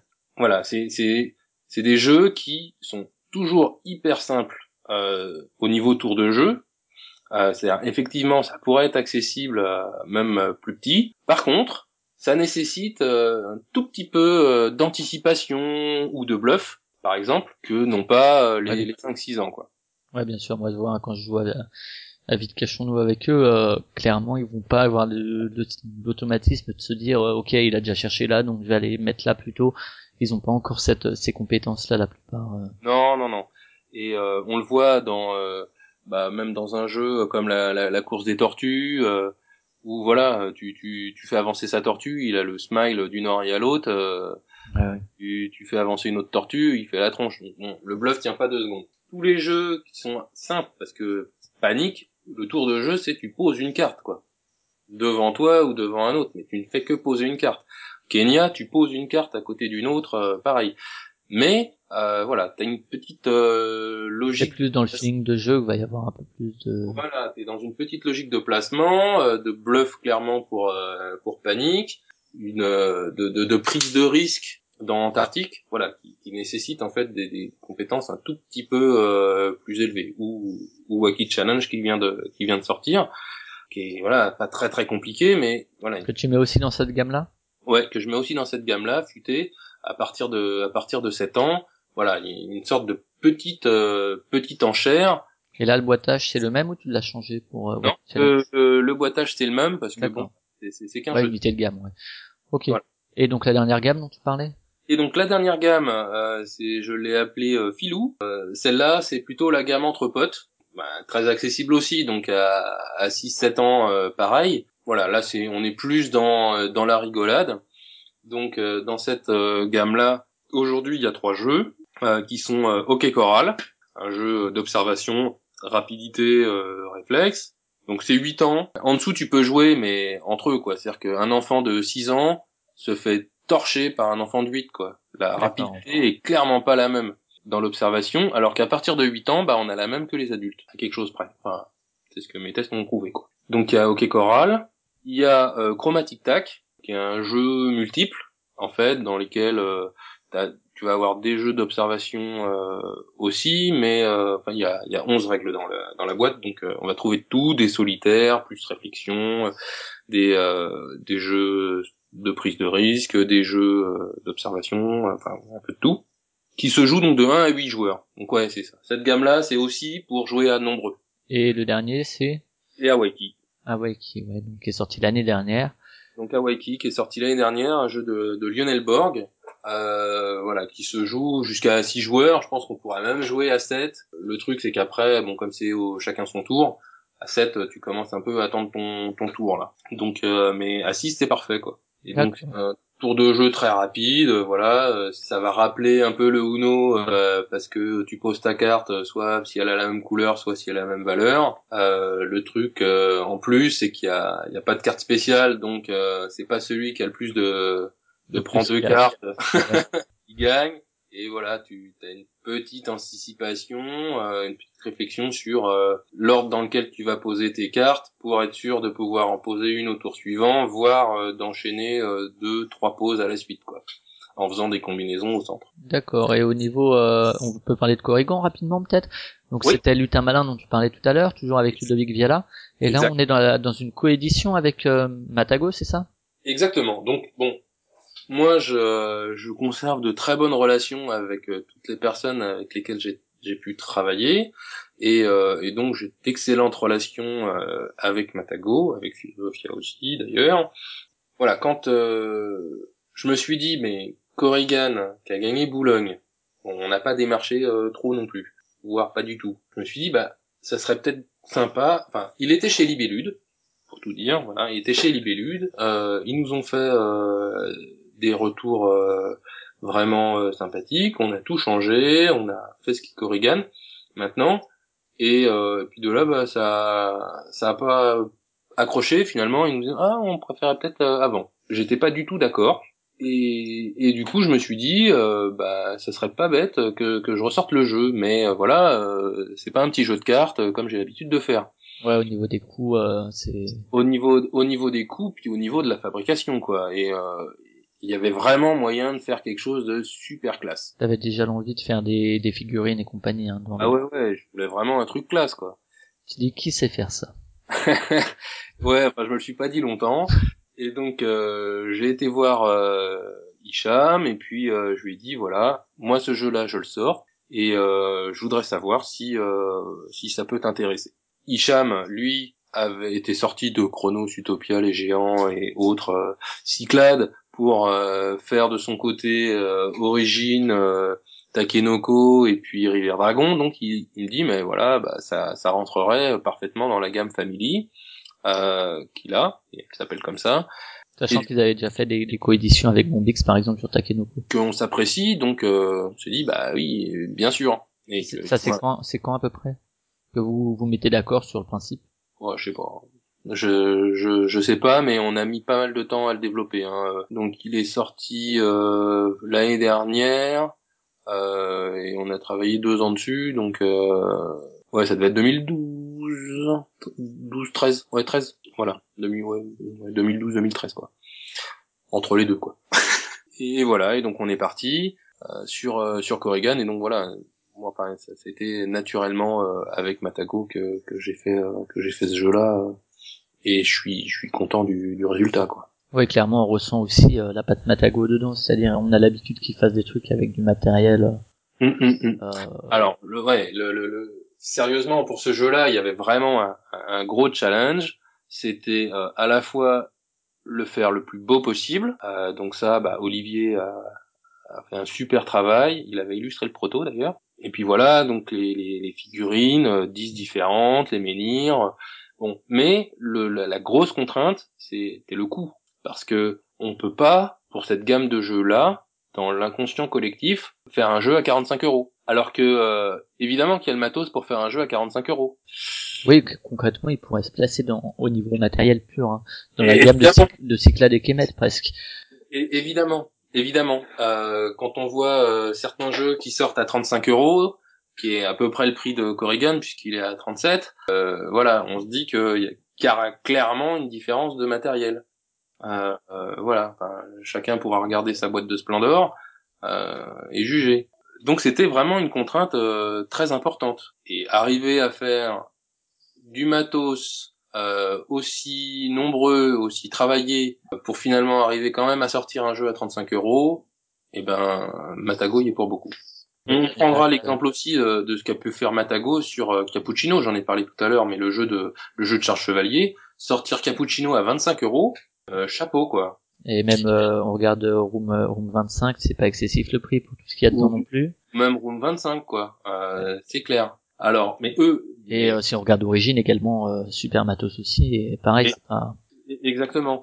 Enfin, c'est du c'est du travail de sourcing. Il y a le, Arnaud, euh, un autre Arnaud de chez Matago euh, qui est euh, qui est en Chine et qui fait tout ce travail-là pour arriver à sortir des jeux avec cette qualité de matériel-là au prix qu'ils font. Et et c'est voilà c'est clairement une de leurs plus values oui c'est clair ouais quand on enfin quand on parle de Matago moi c'est vrai que ça me ça me fait tout de suite l'effet euh, beau matos quoi enfin directement. Et puis sans que ce soit des prix ultra excessifs quoi. C'est ça on parlait la dernière fois avec, avec Jacques Vario de, de Kemet et c'est vrai que, mm, mm, mm. même sans les peindre, les figurines sont à tomber quoi. Enfin c'est c'est ahurissant. On trouve euh, peu de boîtes d'édition qui prend ce prix-là parce que Kemet c'est même pas 50 euros. Euh, propose un tel matos aussi. Hein, c'est ça, c'est ça. Du coup, on va parler juste un peu de de tes différentes euh, compétences dans, dans Au niveau du sourcing, tu fais donc toujours sur la protozone un peu? Alors le sourcing, euh, oui, bah évidemment euh, protozone, également tout, euh, tous les salons où vont aller euh, les auteurs de jeux. Donc je passe à Partenay, je suis à la remise des prix de de Boulogne toujours, déjà par respect par par mon parcours. Ludinor qui qui fait ça. Bon pareil ludique. Euh, hyper difficile pour moi parce que euh, j'ai un stand que j'anime, euh, j'y suis en permanence, donc euh, je peux pas aller voir les protos.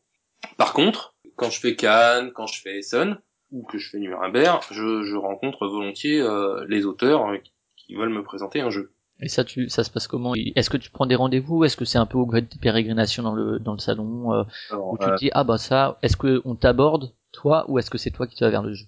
Alors Essen et Nuremberg, c'est je prends des rendez-vous. Cannes, j'en prends pas parce que je suis pris sur mon stand. Je veux pas tenir un agenda, etc. C'est compliqué. Je dis toujours, vous passez sur le stand. Euh, si je suis disponible, c'est ok. Si je suis pas disponible, ce qui est la plupart du temps malgré tout, je leur dis, bah, vous passez dans 5 minutes, dans 10 minutes, dans un quart d'heure. Et j'essaye de passer au off. Bon, alors maintenant, c'est un peu un problème. Je passe au off pour euh, pour aller voir, euh, essayer le jeu que qui, qui m'a un peu euh, petitillé un peu titillé euh, lors des présentations de la, de la, journée.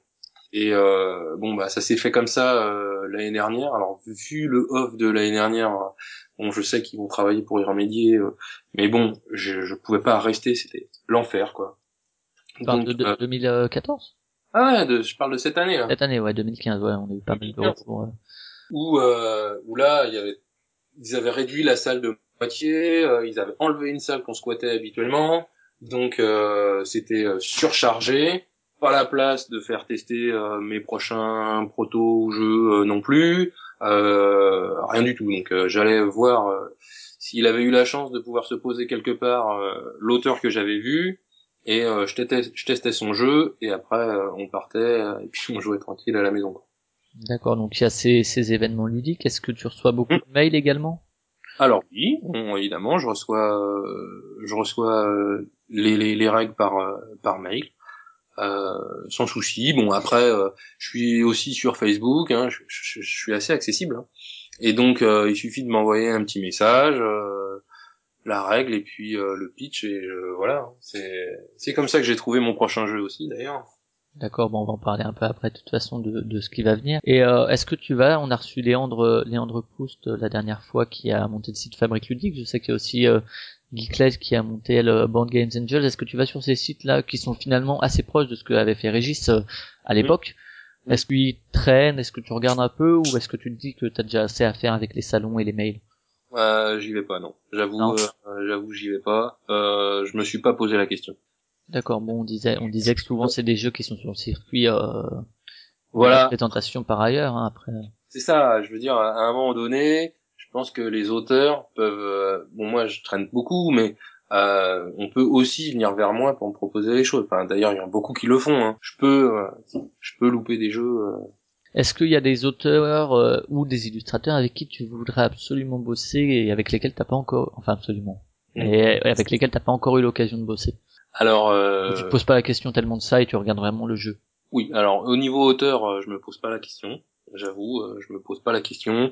Euh, J'ai aucun a priori sur euh, auteur déjà édité, pas déjà édité. euh, tout, pff, tout ça, je m'en fiche. Je regarde le jeu et je vois ce que je peux en faire et si ça me plaît ou pas. C'est euh, essentiellement ça. Les illustrateurs, bah, c'est un peu différent parce que euh, bon, je reçois beaucoup de demandes d'illustrateurs. Donc, ce que je fais, c'est que à chaque fois que je reçois un mail d'illustrateur qui me présente son blog, etc., je me suis, euh, je les archive en fait. Quand je me, veux me faire un, un nouveau jeu avec des nouvelles illustrations, eh ben, je, je repioche un petit peu dans, dans tous ces, ces, ces portfolios entre guillemets, Pour voir lequel correspondrait le mieux à l'esprit du jeu. voilà, ou lequel me, euh, voilà, me parle ou euh, a envie. Voilà comment je, je pratique. Bon, maintenant, concrètement, euh, j'ai pas fait travailler 10 000 illustrateurs parce que euh, ben, il y a des illustrateurs avec lesquels j'ai déjà travaillé, avec qui je m'entends très très bien, qui sont capables de faire plein de trucs. Euh, et donc je me dis bah euh, voilà je sais je sais comment ils travaillent à quelle vitesse euh, quand comment. Et donc euh, et puis j'aime bien faire travailler les illustrateurs aussi plusieurs fois sur plusieurs jeux. Voilà peut-être par fidélité aussi. Voilà ça ça met une sorte de, de régularité dans dans les éditions. Donc c'est pour ça que j'ai fait travailler Bonnie plusieurs fois, de nombreuses fois. C'est pour ça que j'ai fait travailler Olivier Fanière deux fois, euh, Tony Rochon deux fois, et ce sera trois. Euh, là, j'ai fait travailler Ismaël sur euh, sur Wacky Challenge. Bah, il va travailler sur un prochain jeu. Voilà. Après, bon, dans les euh, dans les illustrateurs un peu euh, connus, célèbres, avec lesquels j'ai pas encore travaillé et euh, avec lesquels j'aurais aimé travailler, il y a Ceci Stéphane est, ceci est un appel. oui, ceci est un, est un appel, mais bon, ils le savent. il y a Stéphane Poinceau. Euh, Stéphane Poinceau, il a fait Utopia, Jeu Oh, que tu as que tu as fait. que j'ai fait, et j'ai trouvé son travail sur Utopia euh, magnifique. Ah bon, il a fait plein d'autres jeux, hein, qui sont pas de moi, et chez d'autres. C'est une personne avec qui euh, j'aimerais euh, vraiment faire un, faire un jeu. Ouais, je Euh, crois que c'est lui qui a illustré la réédition de Fief, entre autres. euh, oui, euh, il a... Northwest Passage également. Ok, il y a des, des Passage. beaux jeux, effectivement. ouais. Oui, oui, oui, euh, Invasion, enfin bon, il a fait des, des, des chouettes, des chouettes trucs. Donc à lui. Voilà, pour aussi le remercier de, de, de son travail sur euh, sur Utopia et euh, parce que euh, quand j'ai créé Lopelli, euh, j'avais contacté euh, pour faire un pour faire un jeu, ça ça s'était pas fait euh, finalement à cause du jeu lui-même euh, tombé à l'eau. J'avais recontacté euh, au moment de, de, de faire Kenya, je crois, et puis pareil, il a eu des, difficultés, ça n'avait pas pu se faire. Bon, bref, un jour, j'espère avoir un projet avec lui. Un autre que j'ai que j'ai en tête, c'est Arnaud de Meg. D'accord, donc euh, illustrateur chez Istari notamment. Chez Istari, voilà. Alors bon, il y a un petit souci, c'est que voilà, il est salarié Istari. D'accord, ouais, ok. Donc euh, voilà, mais euh, a priori ça devrait être possible, euh, sauf qu'il est hyper chargé, que Istari c'est vient toujours en priorité, donc euh, peut-être sur un projet très long terme sur lequel moi j'ai pas d'échéance. D'accord. Et au niveau, euh, est-ce que tu es passé euh, à côté de jeux qui ont été édités et que tu te dis ah ouais j'aurais bien aimé l'avoir aussi quand même? Comme jeu, Ouais, des jeux qui ont été édités que t'as vu en proto, que tu as sur le coup tu te Ouais. dis ouais non je vais peut-être pas Ah peut-être ouais, ouais. pas risquer parce que c'était trop compliqué à éditer ou parce que sur le coup ça te disait pas et que tu te dis ouais j'aurais bien Ah, je peux pas. Alors, je... il y a des jeux que j'aurais voulu faire que j'ai pas fait et qu'un autre a fait. Euh, et puis il y a des jeux que qui étaient déjà chez quelqu'un d'autre et que je me dis, putain, si je, ils auraient été bien chez Ilopelli. Typiquement un jeu que t'aurais aimé faire, que tu te dis ouais, il aurait été parfait dans ma gamme. Alors c'est Boomboken. D'accord, chez euh, c'est qui qui Playad. Playad, ouais. Et euh, en fait, j'y ai joué cet été. Non, c'est cet été. Non, l'été dernier. En, en, en vacances, euh, en forme de, de, il était sous forme de proto, il était pas encore sorti, et il allait déjà être édité euh, chez chez Playad. Donc j'avais déjà pas mal aimé. Ensuite, il est sorti, et puis euh, on, est venu me l'apporter à Cannes et depuis j'y joue avec mes enfants, avec les des, des, voisins, les enfants de mes voisins, c'est top, ça, ça se joue, euh, je crois, de, de 4 à, à 9. C'est fun, euh, c'est c'est c'est pas dans ta figure. Et ça, dans la gamme, dans la gamme filou, c'était parfait, quoi. Ouais, peut-être Boomboken 2 un jour. je ne sais pas, je ne sais pas, mais je leur souhaite plein de succès. Au niveau de la direction artistique, toi, euh, pour revenir rapidement sur les illustrateurs, comment ça se passe? Est-ce que tu leur donnes un projet, tu leur dis le pitch, ils doivent faire des illustrations, ou est-ce qu'il y a beaucoup d'échanges entre vous? Est-ce que ça, ça doit dépendre aussi sûrement des illustrateurs, mais ça se passe comment en gros? Je donne une grande liberté à l'illustrateur. Euh, donc évidemment, il a le thème, il a le pitch, il a, il a ce que je veux, euh, ce que je, ce que je souhaiterais voir, mais c'est pas super super détaillé.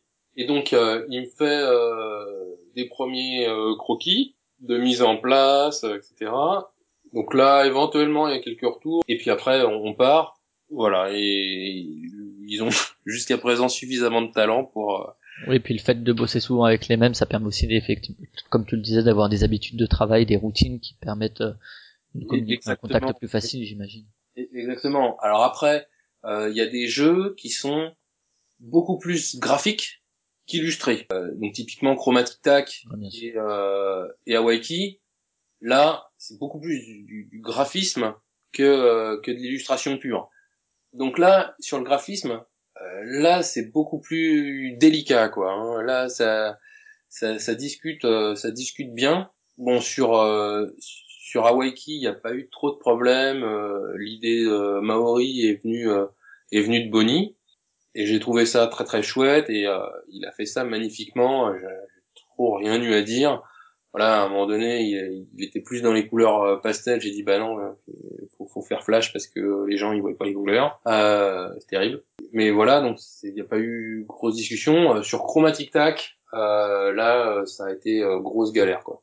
Ça a été enfin ça a été grosse galère parce que on savait pas trop quoi faire etc donc après tu poses euh, tu poses la question, donc on te si tu poses la question forcément on te répond.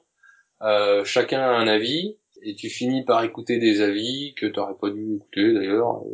Voilà. Donc ça c'était un peu plus un peu plus dur.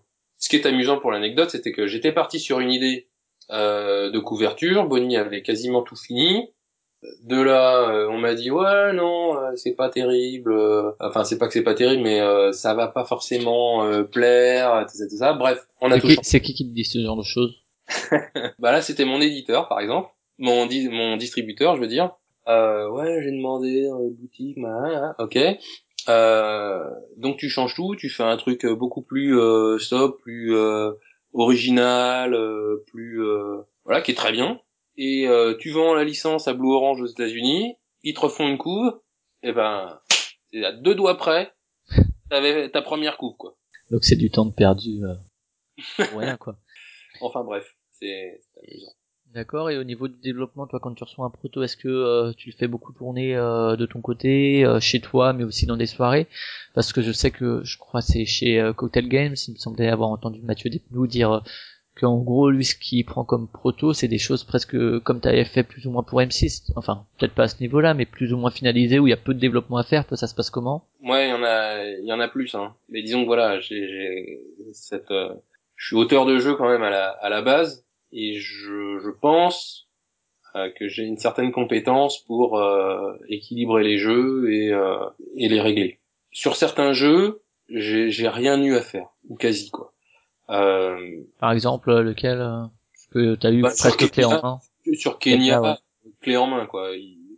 le, le, le, proto s'appelait Serengeti, euh, enfin et tout quoi déjà. Donc il y avait déjà la savane, il y avait déjà les animaux. voilà, donc j'ai changé euh, deux trois animaux, euh, j'ai euh, j'ai rajouté un truc. Ah si si quand même. Attends non non, il y avait pas deux animaux au départ. non. Ouais non, j'ai quand même travaillé dessus. Panique, panique. bon c'était des, des, grenouilles sur les nénuphars, mais à part le thème qui a tout changé, Alain est parfaitement capable de finir un jeu complet tout seul qui tourne. Quoi. ça il y a, y a eu aucun aucun souci là-dessus. sur OK Choral, euh, typiquement, euh, ils sont venus, il y avait pas mal d'actions, j'ai fait le tri, mais c'est tout quoi. Euh, le, le, jeu il existait déjà quoi. Pour développer, tu le bon déjà, je pense que toi tu l'équilibres de ton côté, mais tu le fais tester comment euh Alors, ouais, je, bah, je le teste avec mes, mes propres cercles d'amis, famille. Euh, ensuite, je, je, le sors et j'essaye de le faire tester bah, dans, dans, certaines manifestations, le, le, soir, mon distributeur, mais un maximum quoi. Tu estimes à peu près par exemple pour euh, pour Skeleton Island par exemple, il y a eu combien de parties test dessus ah, Skeleton Island, euh, ça a été, euh, ça a été un peu long en, développement. Alors, sachant que les parties de test sont faites aussi par les auteurs. Hein. Oui, bien sûr. de toute façon, à côté, ouais, on ils sont dans le, ils sont carrément dans la boucle de développement. Je, je fais rien, rien sans les auteurs. Et quand j'émets une idée ou c'est, c'est validé par par l'auteur et, et, ses tests qu'il peut faire de son côté. Après, il y a des essais que je fais, je sais que ça marche et donc euh, ça exécute moins, mais euh, mais bon, voilà. Skeleton Island, euh, combien de parties de test euh, Je dirais ouais, 25-30 quand même, enfin, avec des mini équilibrages. Hein. Est-ce que tu as déjà eu des auteurs auxquels justement tu proposais des idées et que tu disais mais je peux pas l'éditer comme ça? Euh, pourtant, c'était en bonne voie et finalement, euh, le projet est tombé à l'eau euh, parce que l'auteur a dit "Ben non, écoute, moi, je veux pas sacrifier mon projet pour ça." Ouais, ouais. Ouais, t'as déjà eu ça. Ouais. alors, j'ai eu un peu ça, mais bon, je sais pas si c'était vraiment lié à ça ou quoi. Mais donc, un, un de mes regrets, c'est Nosferatu. D'accord, caché grosso modo, ouais. Caché grosso modo. L'auteur vient, il me le présente. c'était à Paris ludique, sympathique, avec sa fille. On, on fait jouer cette cette personne, euh, on, on, rigole bien, je dis ok, c'est bon, le, le je, le prends. Euh, je, euh, il était déjà parti sur le thème vampire Nosferatu. C'était déjà, il s'appelait déjà Nosferatu. Donc bon, je travaille un peu le, le jeu, il y avait des trucs qui n'allaient pas, et je change le thème parce que je me dis. Dans ta gamme, c'était pas forcément le plus adapté. Oh non non, au-delà de ma gamme, euh, loup-garou dans ma gamme, euh, pourquoi pas Je veux dire, euh, Scorpion masqué sort Zombie Kid, ça choque personne. Ouais, c'est vrai. non, non, on peut, ça dépend comment on illustre, quoi. Non, je trouvais que faire un jeu à rôle caché dans la gamme de, de loup-garou de Tierce-Lieu, sachant qu'il y avait déjà Shadowhunter aussi. Et Résistance aussi. Euh, bon, il y avait Résistance, mais Résistance c'est un autre thème. Mais Shadowhunter, on est déjà sur les vampires et les loups-garous. Euh, loup-garou, on est déjà aussi sur euh, les loups-garous vampires. Donc je me disais bon, faut pas, faut pas abuser quoi. Bon. Donc Nosferatu, euh, je, je voyais pas. Et donc j'étais plutôt retourné euh, dans euh, un flic dans la mafia. Bon, pour d'autres raisons aussi, c'est que thématiquement, je trouvais que ça collait bien mieux que le, le, le, le, joueur qui joue Reinfeld ne distribue pas des morsures quoi, mais il distribuait des arrestations sur euh, les, les, les tuyaux qu'avait donné l'indique. Bref, ça collait mieux. Et là, bah, l'auteur il me dit bah ouais, mais le problème c'est que moi euh, je suis flic. Ah, ok. Et donc il a il a pas accroché au thème tout simplement. Et donc il dit non, je je veux pas je veux pas un thème sur euh, sur la police. Et puis bon, il avait déjà fait beaucoup, beaucoup de parties de test de son côté. Et puis donc ça ça l'embêtait un petit peu que que je que je veuille toucher deux trois bricoles et voilà, et donc grosso modo a, a pris le, le proto euh, tel qu'il était, avec son thème, auquel l'auteur tenait beaucoup, et, euh, et voilà, c'est une très belle édition, le jeu marche très bien, et, et puis c'est cool quoi. Mais oui, celui-là, euh, je voulais le faire quoi. Parce que typiquement, c'est Fred Henry, je crois, je l'avais entendu aussi discuter de ça, qu'en gros, euh, il venait avec son thème, enfin un truc, et que en gros, bon, il peut se le permettre aussi, tous les auteurs peuvent pas se le permettre sûrement, mais enfin, Marc, peu importe si tu tiens à ton truc, tu peux sûrement te le permettre aussi, puisque de toute façon c'est pas là-dessus que tu vas jouer ta vie, mais mais euh, que lui en gros, si euh, l'éditeur proposait trop de changements et que lui il était pas d'accord avec ça, ben il disait ben écoute euh, va te faire voir et puis tu le feras avec quelqu'un d'autre. Ouais, mais je comprends ça. Je comprends ça. Après, ce qu'il faut ce qu'il faut bien comprendre aussi, c'est que les, les changements, que ce soit le thème ou on, on le fait pas par hasard. Oui, a- bien sûr, ouais, vous avez aussi une, une vision autre euh, du marché. Euh, C'est euh, vision du marché, c'est euh, durée de la partie, c'est équilibrage, euh, c'est euh, voilà. Et d'ailleurs, bon, euh, entre nous soit dit, euh, une des modifications que j'avais pu faire euh, dans Nosferatu, qui a pas été faite euh, sur la première édition, euh, est faite maintenant. Hein. Ouais, ouais, après les retours des Après, on dit ce qu'on veut, mais euh, moi, je, je, je sais ce que je dis, et ce que je fais, et ce que je propose. Après, voilà, je, je comprends aussi euh, il faut faire attention à pas euh, dénaturer le jeu. C'est pour ça que des fois, on perd un peu euh, la vision, et puis on teste le jeu et on sent qu'il y a un truc qui raccroche. Donc ça, il y a un truc qui raccroche, c'est partagé. Maintenant, la solution pour solutionner le truc qui raccroche, la mienne n'est pas forcément la meilleure parce que moi j'ai une idée comme ça et puis euh, là l'auteur il me dit ah non mais ça j'ai déjà testé euh, et c'est pas bon euh, et là moi je suis apte à entendre tout à fait quoi et donc c'est c'est pour ça que c'est important que euh, chaque modification euh, puisse être validée par euh, par l'auteur lui-même Et euh, si on parle maintenant en termes euh, de communication, qui est aussi une compétence qui se développe beaucoup euh, Ouais. ces dernières années dans le monde du jeu de société, parce qu'il y a plus de public, il y a plus de demandes, euh, voilà. a- Est-ce que euh, toi, comment tu gères ça euh, Bah moi c'est le point faible. Euh, c'est clairement le, point faible. Euh, Je euh, suis encore euh, parmi les naïfs, mais bon plus trop parce que je sais, je sais, mais que c'est pas bien, mais que voilà le bon jeu va va faire son trou. C'est clair que maintenant vu la quantité de production actuelle, c'est plus vrai du tout.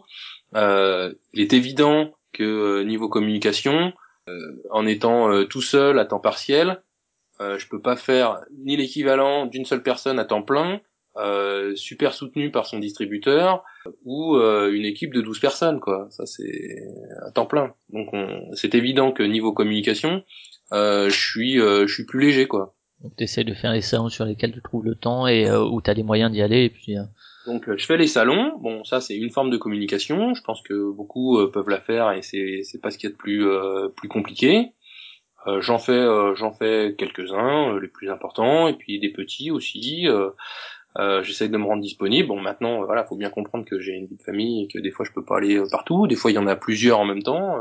mais donc il y a, y a cet axe-là, et puis et puis bah il y a l'axe de communication sur le site, donc qui est pas forcément super mis à jour, euh, qui a pas une news euh, toutes les semaines. euh, Moi aujourd'hui, je suis pas sûr que les gens soient vers les sites des éditeurs qui se dirigent le plus finalement. je je pense pas non plus, mais bon. euh, les réseaux sociaux qui permettent ça. euh, ça, t'arrives à actualiser à peu près euh Oui, oui, oui, euh, oui, sur Facebook. euh, donc euh, j'ai aussi, j'ai, j'ai aussi. euh, voilà, donc effectivement, il y a, y, a, y a cette voie, il y a cette voie là. Et puis, euh, mais bon, là où je pêchais le plus, je pense, c'est euh, ma relation avec les différents blogueurs, quoi, et les, et les sites, quoi. Parce que euh, voilà, bah ça prend du temps de de rédiger des, des, des, des fiches, euh, de leur envoyer, de leur envoyer le jeu. Bon, en plus avec mon boulot, donc moi je pouvais aller à la poste que le samedi, tu vois. Ouais, ouais, C'est- con, mais c'est vu les horaires de la poste. euh, bon, euh, voilà, donc du coup ça ralentit euh, pas mal les choses et puis euh, Pourtant, Et puis, par exemple, sur Trick Track, ça fait un... On, on t'y a vu quand même depuis un certain temps. oui, bah sur Trick Track j'y suis depuis le début. Oui, non, mais je veux dire en tant qu'éditeur sur les Trick Track TV. ou- Oui, oui, oui, oui. Ah bah j'y suis depuis le début et puis pour quasiment tous tous les jeux, bien sûr. Maintenant, euh, maintenant, maintenant, là où je m'aperçois que euh, euh, je suis pas forcément le pro de la com, euh, c'est quand je vois encore euh, des posts euh, sur euh, le forum qui dit euh, ouais cherche jeu pour euh, 5 ans. Euh, ou Ouais, six- mais, ouais, mais enfin, sur le forum, il y a aussi euh, cherche jeu à l'allemande pour 2 à 4 joueurs, donc c'est vrai que. Ouais, ouais. Mais mais si tu veux, Qui reviennent, mais c'est vrai qu'ils n'ont pas trouvé des réponses autrement, ça veut dire. tu, tu te dis que la, la personne, elle, elle met ça sur le forum, mais c'est pas ça le pire, qu'elle le mette encore. Comprends, elle a pas fait beaucoup de recherches, etc. Mais c'est que dans les réponses, t'as ah bah Djeko. Et là tu fais wow putain, euh, que t'aies ces réponses-là euh, chez tout le monde, euh, je dis pas, mais pour ceux qui, qui prennent le temps d'écrire sur le forum, qui connaissent pas euh, Ilopelli, bah moi ça me ça m'interpelle quoi. Et je me dis bon bah il y a peut-être un problème de com. Ah. Mais mais bon voilà. D'accord, et le Kickstarter, t'as jamais pensé, enfin, je pense que vu le format des jeux que tu fais, euh, c'est pas Non. forcément ce qui s'y prête le plus, mais ça t'est jamais venu à l'idée, euh... Non. Alors. Kickstarter ou d'une, peu importe, financement participatif, quoi. je suis un peu de la vieille école qui dit que euh, tu crois à un jeu, bah t'y crois, puis tu mets les moyens pour, quoi. T'attends pas qu'on te finance le truc avant, euh, avant de le faire. Un jeu, c'est un jeu, c'est pas. Ma conception du Kickstarter, elle va être la suivante. Ça va être plus clair de parler dans ce sens-là. Je pense que ce qui mérite un Kickstarter, c'est quelque chose dont on n'est pas sûr du public. Donc, on sort un jeu avec un thème bien trash, hyper spécialisé. On n'est pas sûr qu'il y ait un public suffisant. Et puis surtout, euh, ce dont on est sûr, c'est que ça, ça n'ira pas dans les boutiques. Tu fais un jeu surdimensionné comme a fait euh, Funforge euh, ou, euh, ou Day of Wonder. Effectivement, les boutiques, elles, ne vont pas distribuer ton jeu surdimensionné à 300 euros. C'est pas possible. Donc, le Kickstarter, euh, est une bonne euh, est une bonne solution. Tu, tu, tu fais un jeu, euh, mettons comme Conan où t'as vraiment un matos énorme, où le jeu va de toute façon être très cher, etc. Tu te dis, bah si on peut passer outre le système de, de distribution classique qui prend des marges, hein, que ce soit la marge du distributeur ou la marge de la boutique, eh ben faisons-le quoi. Et parce que le public de ce genre de jeu-là, de toute façon, est un public averti, euh, informé, qui s'informe et qui va éventuellement aller sur Kickstarter euh, si on, lui dit qu'il y a ce genre de projet qui s'y passe, quoi. Après, c'est vrai que par exemple des boîtes comme Plum Games qui sortent des jeux à l'allemande assez classiques passent aussi tout le temps par Kickstarter, alors qu'effectivement à, ce niveau-là, peut-être que ça se justifie un peu moins. Bah carrément pas quoi. Je veux dire, euh, pour moi carrément pas. Sortir un simple jeu de cartes euh, sur Kickstarter, je, je voilà, c'est soit tu crois en ton produit et tu le et tu le fais et euh, tu mets l'argent euh, qu'il faut pour le faire et puis euh, voilà. Mais t'attends pas qu'on te le finance quoi. C'est euh, enfin voilà ça c'est mon, but donc euh, pour reparler du Kickstarter par rapport à moi je, je n'exclus pas que un jour je fasse quelque chose en participatif hein, que ce soit Ulule ou Kickstarter ou ou autre mais ce sera sur un jeu un peu particulier, euh, voilà, dont je suis pas sûr euh, qu'il y ait adhésion euh, du, du, public ou que c'est vraiment hors de ma gamme. C'est compliqué par les voies classiques de le mettre en place. Ou... voilà, ou, ou, que ça pourrait, mais voilà, que tu, tu connais pas bien le marché. Typiquement, euh, ce que j'ai en tête, un jeu à deux. Donc il y a déjà des jeux à deux qui existent, mais c'est toujours un public un peu euh, particulier. Un jeu sur le thème du sport, on sait que en boutique spécialisée, euh, ça marche pas. Ouais, Bruno Catalan nous en parlait du fait que qu'un jeu sportif c'est très difficile à, parce que tu retrouves pas ou très difficilement les sensations sportives de l'action sportive dans le jeu. Ouais. Voilà, mais par exemple euh, Leader One, c'est du vélo, évidemment tu vas pas pédaler quand tu joues à Leader One, mais t'as la sensation d'être dans le peloton, de chercher à faire une échappée, euh, donc pour ceux qui sont fans du vélo et des courses, bah, ils ressentent, euh, regarde euh, Formule D, Formule D, euh, bon bah évidemment t'es pas t'es pas dans ton karting à faire ton virage, mais t'as cette sorte de prise de risque. allez, je vais je rentre dans le virage un peu vite, prendre la position devant et que je vais sortir avant toi et que je vais te gêner pour sortir quoi. Et que je vais mourir. Peut-être. Ça se passe comme ça. Peut-être. D'accord. Et en tant qu'auteur, est-ce que quand tu quand tu as une idée de, est-ce que ouais, parce que t'as toujours des idées de de proto euh, de ton côté en tant qu'auteur? Euh, J'avoue, non, de moins en moins. Alors oui, ici j'ai quelques idées, mais mon esprit créatif entre guillemets est tellement monopolisé par l'analyse des règles que je reçois et euh, le développement des jeux que j'édite il me reste vraiment peu de temps euh, d'esprit disponible pour euh, créer des jeux, mais je le regrette.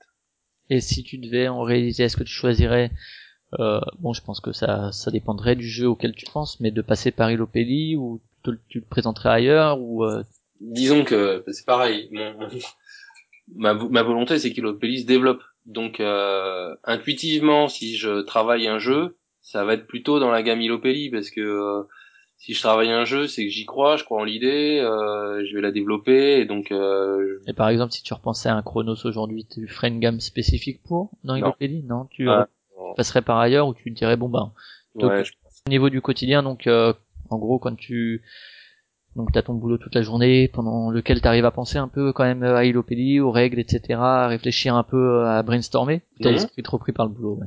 Alors non non, enfin je je je pendant mon boulot, mes heures de boulot, je libère euh, du temps euh, pour euh, pour Ilopelli. T'es Euh, à- t'es à 100% ou?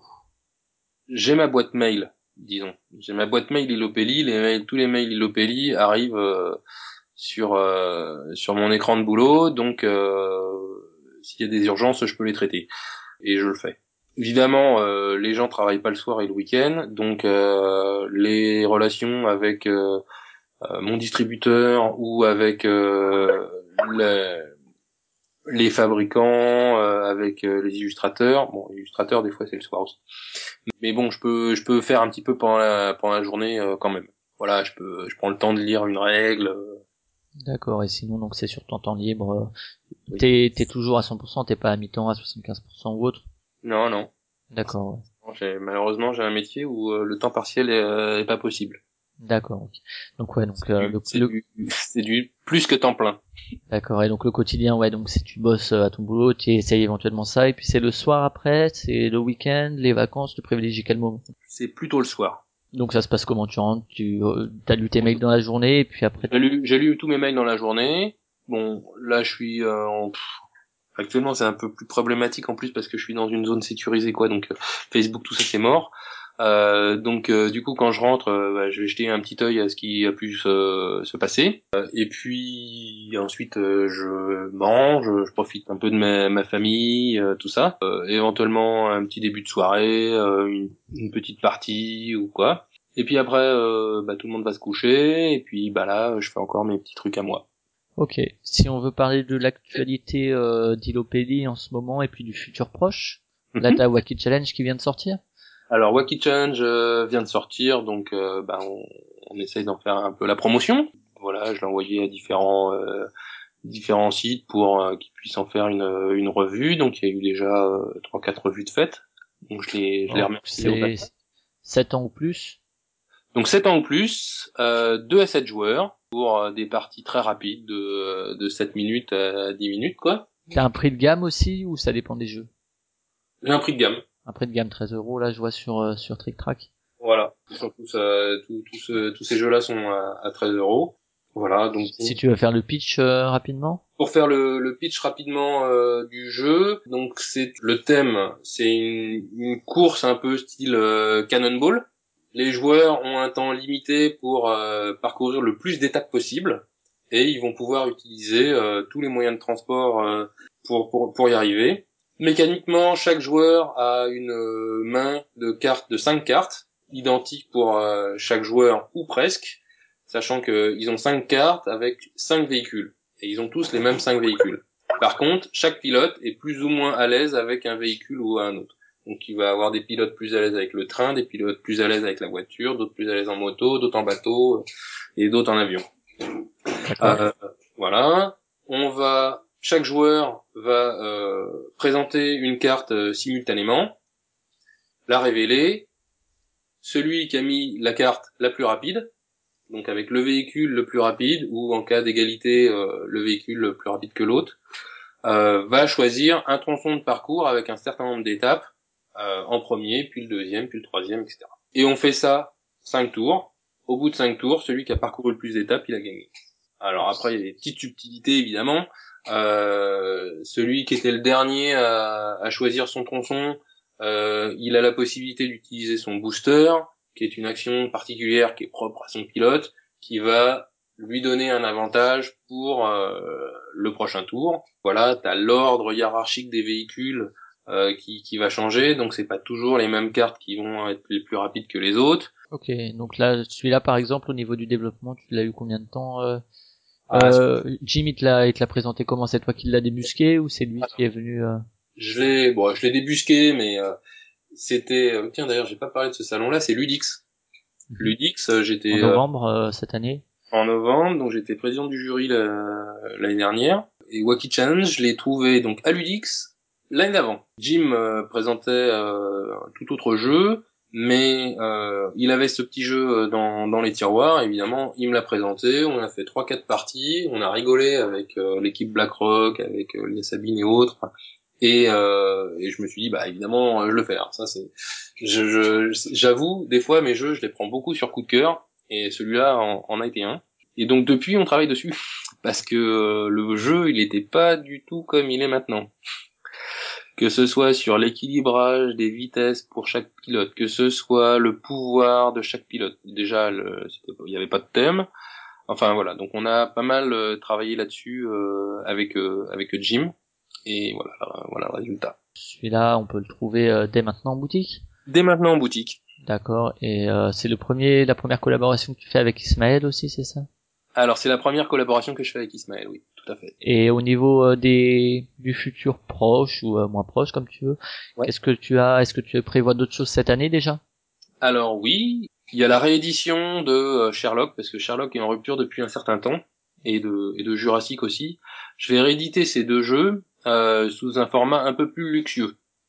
À savoir que je vais mettre essentiellement des tuiles à la place des cartes parce que ce sont des jeux où on manipule pas mal. Euh, les cartes sont posées à plat sur la table et on sait très bien que prendre une carte qui est mise à plat sur la table, c'est jamais forcément super évident. Euh, Surtout quand il y a de la bière sur la table qui est coulée. Euh, bon, ça, ça va poser un problème aussi pour les tuiles, mais euh, disons que c'est un peu plus épais, donc on peut mieux les, on peut mieux prendre les tuiles, quoi prendre les tuiles, les regarder, les retourner, les reposer, euh, voilà. Donc euh, ces deux jeux vont, vont ressortir euh, sous, sous un format tuile. Les illustrations de Jurassic ont été refaites à l'occasion. Toujours par le même illustrateur. Par Bonnie, ouais, ouais, par Bonnie, mais il les a fait plus dans le le style dont il avait fait la, la couverture du jeu. Au niveau des prix, ces deux éditions, elles vont être un peu plus plus ah oui. Alors, du coup. Voilà, du coup, voilà, sur euh, sur Sherlock, pareil, euh, il y, avait, des cartes histoire qui sont maintenant un petit, qui sera maintenant un petit livre à spirale, ça. Donc au niveau du prix, euh, ça passera plutôt à 20 euros.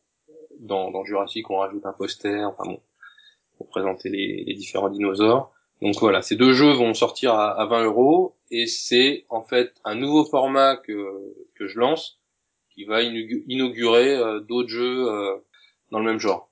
Avec même un peu le même genre de matériel et compagnie. Avec le même genre de matériel, voilà. D'accord. Euh, donc ça c'est des rééditions. Ça c'est des euh, rééditions. Donc c'est un suivi quand même, euh, un suivi de jeu. C'était un peu tes, tes têtes de gondole si on veut. Oui, oui, oui, tout à fait. Euh, les remettre en valeur un peu, ouais, c'est. Exactement. Et puis donc pour pour Essonne, je vais sortir un jeu qui me tient beaucoup à cœur. On commence à peine à, à, l'illustrer. Hein. Mais euh... Tu travailles avec qui au niveau de l'illustration? Alors au niveau de l'illustration, je travaille avec deux illustrateurs. Je retravaille avec euh, Ismaël qui va me faire euh, des tuiles et la couverture. Et euh, je travaille avec un autre illustrateur qui s'appelle euh, Boris Moncel, qui est assez nouveau.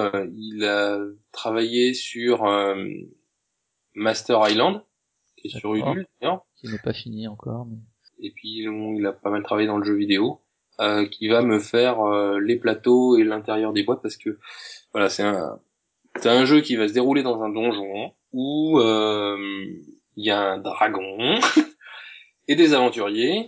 Les joueurs euh, sont du côté du dragon qui va euh, cramer de l'aventurier. Et donc ça se déroule sur sur trois niveaux. Donc trois étages, le, le rez-de-chaussée, le premier sous-sol et puis euh, la crypte euh, du dragon. Et donc euh, ça va, les, plateaux vont se mettre les uns sur les autres. Ça va former un vrai un vrai donjon avec l'extérieur et l'intérieur des parois qui sera illustré. Ça promet d'être quelque chose d'être vraiment vraiment joli joli. Dans la, ça serait dans la gamme que tu viens dont tu viens de parler? Euh, non, non, là, ça sera dans une gamme un peu plus grosse parce que euh, bah, fallait que les, les, plateaux peuvent pas être pliés et les plateaux font 30 par 30, donc euh, ça sera une boîte 30 cm par 30 cm. Donc c'est une nouvelle gamme ou tu vas quand même l'inclure dans une gamme existante? Non, non, euh, c'est, il s'inclut dans une gamme, dans la gamme existante, c'est-à-dire que c'est un jeu 8 ans et plus. Donc il est dans la gamme futée, mais c'est pas le même format. Est-ce que tu as déjà un nom pour celui-ci? Le nom retenu est Dragon Keeper, en hommage au jeu vidéo euh, qui s'appelait Dungeon Keeper. Ouais. Euh, voilà, sachant qu'il y a eu Dungeon Lord, sachant qu'il y a déjà Dragon Lord aussi, bah maintenant il y aura Dragon Keeper. Et euh, t'as d'autres jeux sous le coude? Pas pour cette année, peut-être pas, mais pour. Alors pour cette année non. Euh, et puis pour euh, pour l'année prochaine, oui oui, j'ai j'ai des jeux euh, j'ai des jeux sous le coude. J'ai un petit jeu qui rentrera dans la gamme Fino, qui sera un petit jeu d'enquête qui sera un petit peu la suite de Sherlock. Donc là, on est dans un dans l'Orient Express et puis euh, faut trouver quatre voleurs qui ont volé des objets dans dans le train et on n'a que la durée du trajet pour le faire, sachant que voilà, il va y avoir une tempête de neige, on va passer sous un tunnel, euh, peut-être même qu'un fantôme apparaîtra dans le train, donc euh, voilà. Donc un petit jeu très accessible pour euh, pour 4 ans et plus. Et puis un, petit jeu, un autre jeu, enfin j'arrête de dire petit, un autre jeu qui rentrera dans la gamme Fino, par, par pas Fino, Filou. Donc un petit jeu d'ambiance d'Antonin Bocara, jeune auteur très prometteur. Je crois avoir vu sur Trick Track que tu cherchais des noms. ouais, euh, cherche des noms, donc si les, propositions sont le bienvenues. Donc on va faire un hashtag, euh, un hashtag Twitter, euh, on va l'appeler le name game. Et puis voilà, si vous avez des idées, vous mettez ça. Et s'il y a une idée qui est retenue, vous offrir un jeu. Voilà. Ah ouais, d'accord, ok. Donc ouais, ça fait quand même déjà quelques quelques petits quelques jeux prévus. Oui, oui, tout à fait. Euh, bon, il n'est pas question d'employer chez Ilopédie, j'imagine, vu que déjà t'arrives pas à te dégager toi-même un salaire. Ouais, non, pour l'instant, c'est pas au programme, c'est pas l'envie qui manque. Parce que à défaut de me sortir un salaire, j'aurais bien, euh, je sortirais bien un salaire pour quelqu'un d'autre. Euh, mais bon, pour l'instant, euh, c'est pas, c'est pas possible. Et au niveau des collaborations, comme tu as pu les faire avec Matago, t'as d'autres projets ou Non. Pas pour l'instant? Non, non, pas pour l'instant. Après, oui, j'ai, euh, bah, j'ai, je suis en collaboration un petit peu avec Blue Orange, si on, si on veut, puisque eux, ils vont, ils éditent euh, Chromatic Tac aux États-Unis, qui, euh, qui s'appelle Color Clash, et puis euh, Jurassic part aussi chez eux, donc pour euh, pour cette année. Euh. Ok. Est-ce que tu voulais rajouter quelque chose par rapport à Elopédie ou? Bah écoute, euh, non. éditeurs de non, non, euh, je me dis que la prochaine expérience à avoir, ce sera distributeur, mais... illustrateur aussi, non? Ah non, illustrateur, euh, vu le talent ambiant, je suis pas à la hauteur. Il faut reconnaître le talent de chacun, et celui-là, bah, je l'ai pas. ouais, ça va, t'as pas de regret d'avoir fait ce choix de devenir éditeur, je veux dire? Ah non, non, non, du, tout, du tout, du tout, du tout. Euh, non, c'est vraiment euh, que ce soit, enfin, toutes les expériences que j'ai eues dans le jeu, euh, franchement, je, je, les ai appréciées, délectées et pas oubliées. Et donc que ce soit auteur, bon bah effectivement là j'ai ressorti euh, Corrigan, et puis il n'est pas exclu que j'en sorte d'autres. Celui-ci au fait au niveau des, des ventes il se comporte bien, Corrigan ou Corrigan ou oui, oui, oui, oui. Ah oui, en Corrigan ou Corrigan, je sais pas. Euh, ça dépend des régions de Bretagne, je crois. Euh, il s'est, il se comporte très bien. Euh, il a eu une pas trop mauvaise implantation euh, au moment de, au moment de Noël. Euh, Parce que c'est vrai que des jeux pour enfants avec un matériel pareil, c'est pas non plus tellement courant. Oui, c'est pas forcément courant. Alors, en sachant que bon, il est à partir de 8 ans, donc ouais, pour enfants, c'est vraiment famille, c'est vraiment famille, mais c'est du familial, familial quoi. C'est pas, on n'est pas dans le familial plus. Euh, il est suffisamment euh, subtil pour euh, pour mériter son titre familial. bon, alors évidemment, cette année, il y avait Colt Express, ça a un peu balayé pas mal de monde. mais Corrigan a pu a pu s'implanter un petit peu et et surtout il se maintient. Ouais, parce que c'est c'est un univers qui est pas le même que Colt Express non plus. Je trouve que l'univers est plus Colt Express c'est très bien, là, c'est pas la question, mais euh, c'est plus euh, c'est pas enfantin parce que les gamins aiment bien aussi se tirer dessus euh, et être les cowboys. Ouais, Mais voilà, c'est plus je pense que les c'est plus en fait typé de ce que les parents veulent pour leurs enfants. Oui, ouais, c'est on est on est vraiment dans un univers assez assez féerique, un peu un peu mignonnet. et et en plus dans cette thématique là, il n'y a pas tant que jeu, tant de jeux que ça. Ouais, il va y avoir Inis qui va sortir chez Matago dans les dans les gros jeux. Oui. Mais euh, sinon, ouais. Euh... Ouais, non, il y a pas il y a pas tant de jeux euh, que ça. Après, bon, bah, il y avait fantasy ou des trucs comme ça, mais on n'est pas du tout dans le même type de jeu non plus. Ok, bah écoute, si on a fini sur Ilopédie, tu vas passer au crible des questions culturelles. Allez. Parce que comme comme je le rappelle, donc Cardone à la base c'est fait par un fan de ciné et de musique. Ouais. Et du coup, du coup, eh ben, on fait passer tous les invités au crible ouais, d'un peu toutes les questions culturelles. Donc on passe aux questions culturelles. La culture, c'est comme la confiture. Mon Alors au niveau cinéma et séries. Ouais. Qu'est-ce que tu aimes Qu'est-ce que tu aimes Est-ce que tu as le temps de regarder un peu des séries, euh, des films? Alors, euh, les séries, euh, quasiment pas. Quelle série j'ai pu ou ciné hein euh, comme la dernière ouais une, une, série que j'avais euh, que j'avais bien bien aimé euh, que du coup on avait pris euh, les, les DVD parce qu'il y a comme ça que je peux les voir c'était Heroes. Un petit un petit peu univers X-Men revisité quoi te force pas, si t'as rien à dire, tu dis ah non. non, non, non, non, non, non, mais euh, c'est euh, bon. Donc niveau série, euh, c'est c'est à peu près tout. niveau film, niveau film, je suis plutôt plutôt action. D'accord. donc vraiment vraiment mainstream, on va dire. Die Hard. ouais, il y a eu ça, mais il y a certainement plus récent. Sûrement. si si oui, voilà, j'ai été voir les Gardiens de la Galaxie. Bon, j'ai des enfants aussi. D'accord, ouais, ils ont accroché. Ah ouais, ça, moi, je, enfin moi, je sais pas s'ils ont accroché, mais moi, j'ai, moi, j'ai bien rigolé quoi. Euh, je s'appelle Groot, euh... m'a bien fait rire. Si tu devais regarder un film ce soir, tu te dirais, je regarde quoi? Mon film favori, euh, il date un peu. Hein. T'inquiète pas, hein, tu sais, Léandre, son film préféré, c'était Mary Poppins, donc tu peux passer après. Ça, ça, ça roule. Non, moi, c'est, euh, c'était l'arnaque. Ah. Avec euh, Redford Newman. Euh, c'est, j'avoue que euh, j'ai beaucoup aimé. Ouais, c'est un très très très très bon film. C'est les années 70. Ouais, ouais, ouais, avec la petite musique au piano, tout. Enfin, mm. euh, c'est vraiment vraiment super quoi. J'approuve ce choix. Après, euh, bon, du coup, j'aime bien un peu tout ce qui est dans dans dans ce genre-là. j'ai bien aimé les joueurs avec Matt Damon, joueur de poker. tout ça, c'est J'aime bien un peu le cinéma, euh, le cinéma anglais. Euh, dans le même genre euh, poker, je rebondis, hein, je fais, je me fais mon petit fil rouge perso. Il y avait crime, arnaque et botanique ou un truc comme ça. De Guerrici, ouais, c'est arnaque, crime et botanique, ouais. Voilà, pardon. Ben, tu sais que c'est lui qui a fait Sherlock Holmes, donc tu restes dans Sherlock, c'est ouais, le truc avec Robert Downey Jr. et Jude Law. Ouais, ouais, et eh ben très bien ça, les deux Sherlock. Enfin, j'ai super accroché au, au film. Après, euh, j'aime bien des trucs un peu plus euh, fantastiques. J'ai bien aimé. Euh... Alors par contre, j'ai une mémoire euh, des fois qui défaille. Fight Club, Fight Club, ça, j'ai bien aimé le film. J'aime bien les comédies aussi. Intouchable, ça m'a, j'ai super rigolé avec ça. Voilà. T'inquiète pas, on va pas, on va pas refaire 2h10 sur le cinéma.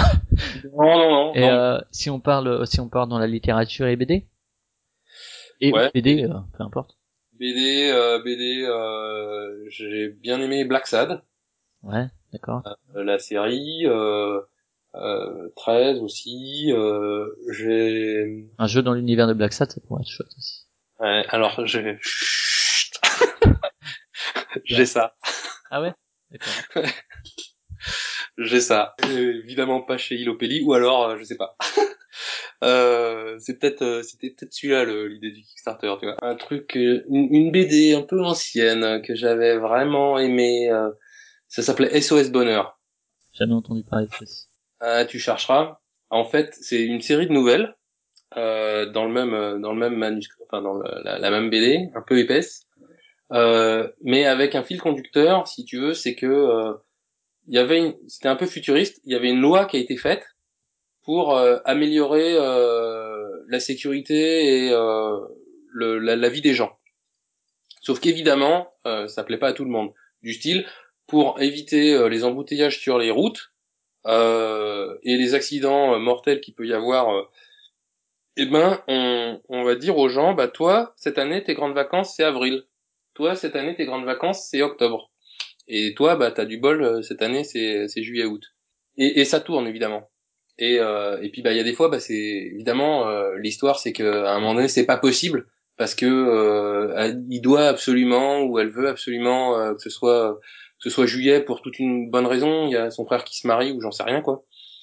Et donc hop elle sort du système. Euh, la, la, notre fameuse carte vitale, si tu veux, et ben dessus ils ont mis toutes nos infos euh, partout et la sécurité est devenue, enfin santé est devenue tellement importante, si tu as une brigade de police pour ça quoi, et ils viennent débarquer chez toi à l'improviste pour regarder si ton électricité elle est aux normes quoi, parce que c'est dangereux l'électricité et, donc voilà, et puis et puis celui qui perd sa carte vitale, bah il n'existe plus quoi. Et évidemment c'est celui qui perd sa carte vitale ou que sa carte vitale est complètement effacée et qui a quasiment plus d'identité, c'est le mec qui a mis en place ce système-là. Euh, pour éviter l'engorgement euh, des, euh, des des tribunaux, euh, pour tous les trucs, c'est c'est géré par un ordinateur. Et évidemment, euh, l'ordinateur, pour excès de vitesse, le mec il dit peine de mort quoi. D'accord. Ouais. Et ah, l'ordinateur il dit peine de mort, bah, c'est peine de mort quoi. Et donc évidemment le Ouais, c'est il est assez politique euh, dans son fond. Ouais, ouais, ouais. Oui, carrément même. Et donc, du coup, hop, le, le, le gars, il refuse. Donc, il y a tous les exclus de ce système-là, de ces systèmes-là, qui, à la fin, dans la dernière nouvelle, se, re, se regroupent, tu vois, puis c'est une sorte de résistance qui, qui, qui, qui s'organise. Et puis, euh, et puis voilà, bon, je veux pas spoiler la fin. Ouais, je vois que c'est Vanham qui l'a écrit, euh, donc celui qui a fait 13 aussi. Ouais. Donc ouais, effectivement, t'as du niveau derrière. Ah ouais, ouais, c'est c'est c'est du lourd. Ok. Voilà. Après, euh, niveau euh, littérature euh, pure, euh, je lis très peu. D'accord, des règles de jeu. La journée en mail. Je lis très peu. ma femme lit beaucoup, elle me raconte. D'accord. Elle te dit des histoires avant que tu t'endormes. ouais. Est-ce que t'as joué aux jeux vidéo aussi ou pas tellement? Alors oui, euh, j'ai joué aux jeux vidéo, mais ça fait bien longtemps que ça m'a plus pris. Si t'avais un jeu qui t'a marqué dans, dans, ton histoire de gamer Alors, euh, ouais, dans mon histoire de gamer, un jeu sur lequel j'ai passé euh, des petites nuits euh, blanches, euh, c'est un jeu qui s'appelait Midwinter. D'accord, ça date de quand? Vise, vise dans les années 90, début 90. D'accord, c'était quel quel, quel support, quelle quelle console, quel euh, PC. PC. D'accord. Eh ben non. PC, et puis euh, je t'en cite un autre. Ouais. Euh, Pirate. De Sid Meier Non euh, Sûrement. D'accord. sûrement, sûrement. Euh, fin des années 80. Ok. 87, 8, 9 par là. Ok, ok, ouais. Et euh, si on parle de musique un petit peu? Alors musique, moi je suis plutôt, euh, je suis plutôt euh, rock rock alternatif. Bon, je suis éclectique, hein, j'écoute tout. Euh, euh, ouais, non, j'écoute tout. Mais quelques quelques artistes ou euh, quelques concerts dont tu te rappelles ou quelques albums même si tu écoutes par album? Ouais, ouais, ouais. Alors bon, euh, forcément rock années 90, on va dire Nirvana, Red Hot. Donc dernier concert des Red Hot au Stade de France, j'y étais. ouais. Mon fils avait, mon fils aîné avait 10 ans, je l'ai emmené. Il a aimé aussi. Ah, ah bah, c'est son premier concert, lui. ouais, ouais. C'est quelque chose. Euh, donc euh, oui, oui, non. Et puis euh, voilà, bon, j'ai euh, donc Imagine Dragon, euh, j'aime bien Royal Blood, je fais de la basse, donc ça me parle. Tu fais en dilettante ou t'as un groupe euh... Oh non, carrément dilettante, grosse grosse dilettante, grosse dilettante. Par contre, euh, je fais, allez, je fais un morceau ou deux en public euh, chaque année, quoi. Le public, c'est ta femme et tes enfants ou un vrai public? Non, non, le public, c'est l'école de musique. D'accord. c'est euh, ouais, je suis dans une école de musique avec euh, avec mon mon fils qui lui fait de la batterie et donc euh, donc voilà, on essaye de faire un, un morceau euh, à deux avec un, un guitariste et puis euh, une chanteuse ou un chanteur et puis voilà, mais c'est vraiment de la dilettante quoi. Soyons soyons clairs, hein, j'ai j'ai aucune prétention de niveau euh, là-dessus. Ok. Et euh, tu fais du sport à côté, tu regardes du sport, tu. Alors, mon... disons que comment dire, j'ai été un peu sportif. En quelle euh, discipline? J'ai fait du rugby. Euh, autant dire, ça m'a quitté euh, avec mes années euh, d'école, quoi. Et depuis, euh, je fais plus rien. Euh, l'âge arrivant, je me suis dit que pour la santé, ça serait bien de faire du footing.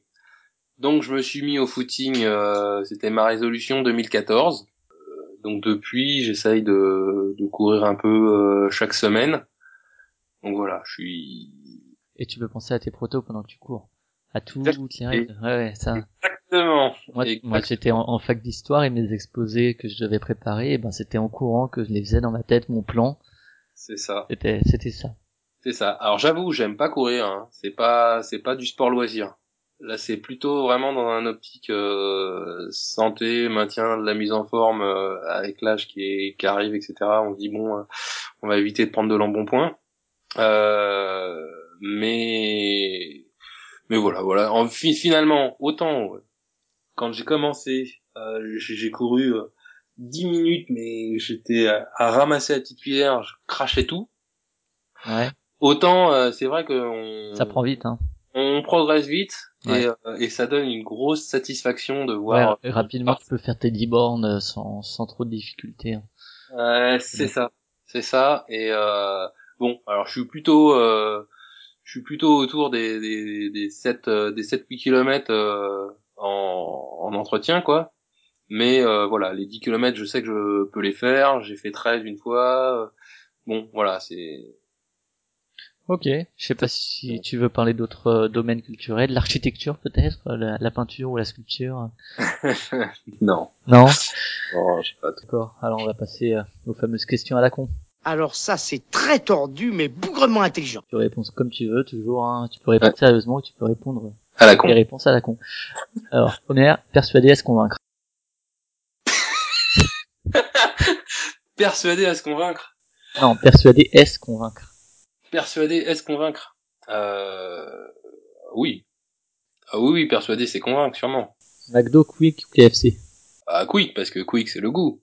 Et- Le goût, c'est eux, quoi. Beatles ou les Stones?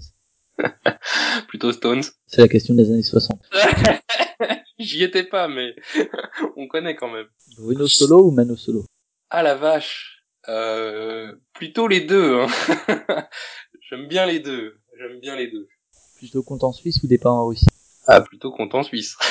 Si je te dis Spielberg, Euh, rencontre du troisième type? UMP ou républicain? Ah, ça tue, ça. Ça tue, moi je suis plutôt abstentionniste là. Et Franklin? Benjamin. Fin des questions à la con. Oh le con Oh le con Il est con, hein. Oh, Euh, donc on va passer à la conclusion. Est-ce que euh, le prochain invité pour euh, la série des acteurs lyriques, ce sera Gauthier de chez Philibert, qui va nous parler un peu de ce qu'il fait chez Philibert, et qui va nous parler du festival des bretzels et des jeux qui aura lieu le 22 et 23 mai à Strasbourg, auquel je crois que tu seras? Oui. On aura l'occasion de s'y croiser parce que moi je suis de Strasbourg aussi. Ah. Donc euh, on aura l'occasion de s'y croiser. Et donc est-ce que tu as une question pour Gauthier, une question soit intelligente, soit du domaine du jeu, soit une question à la con?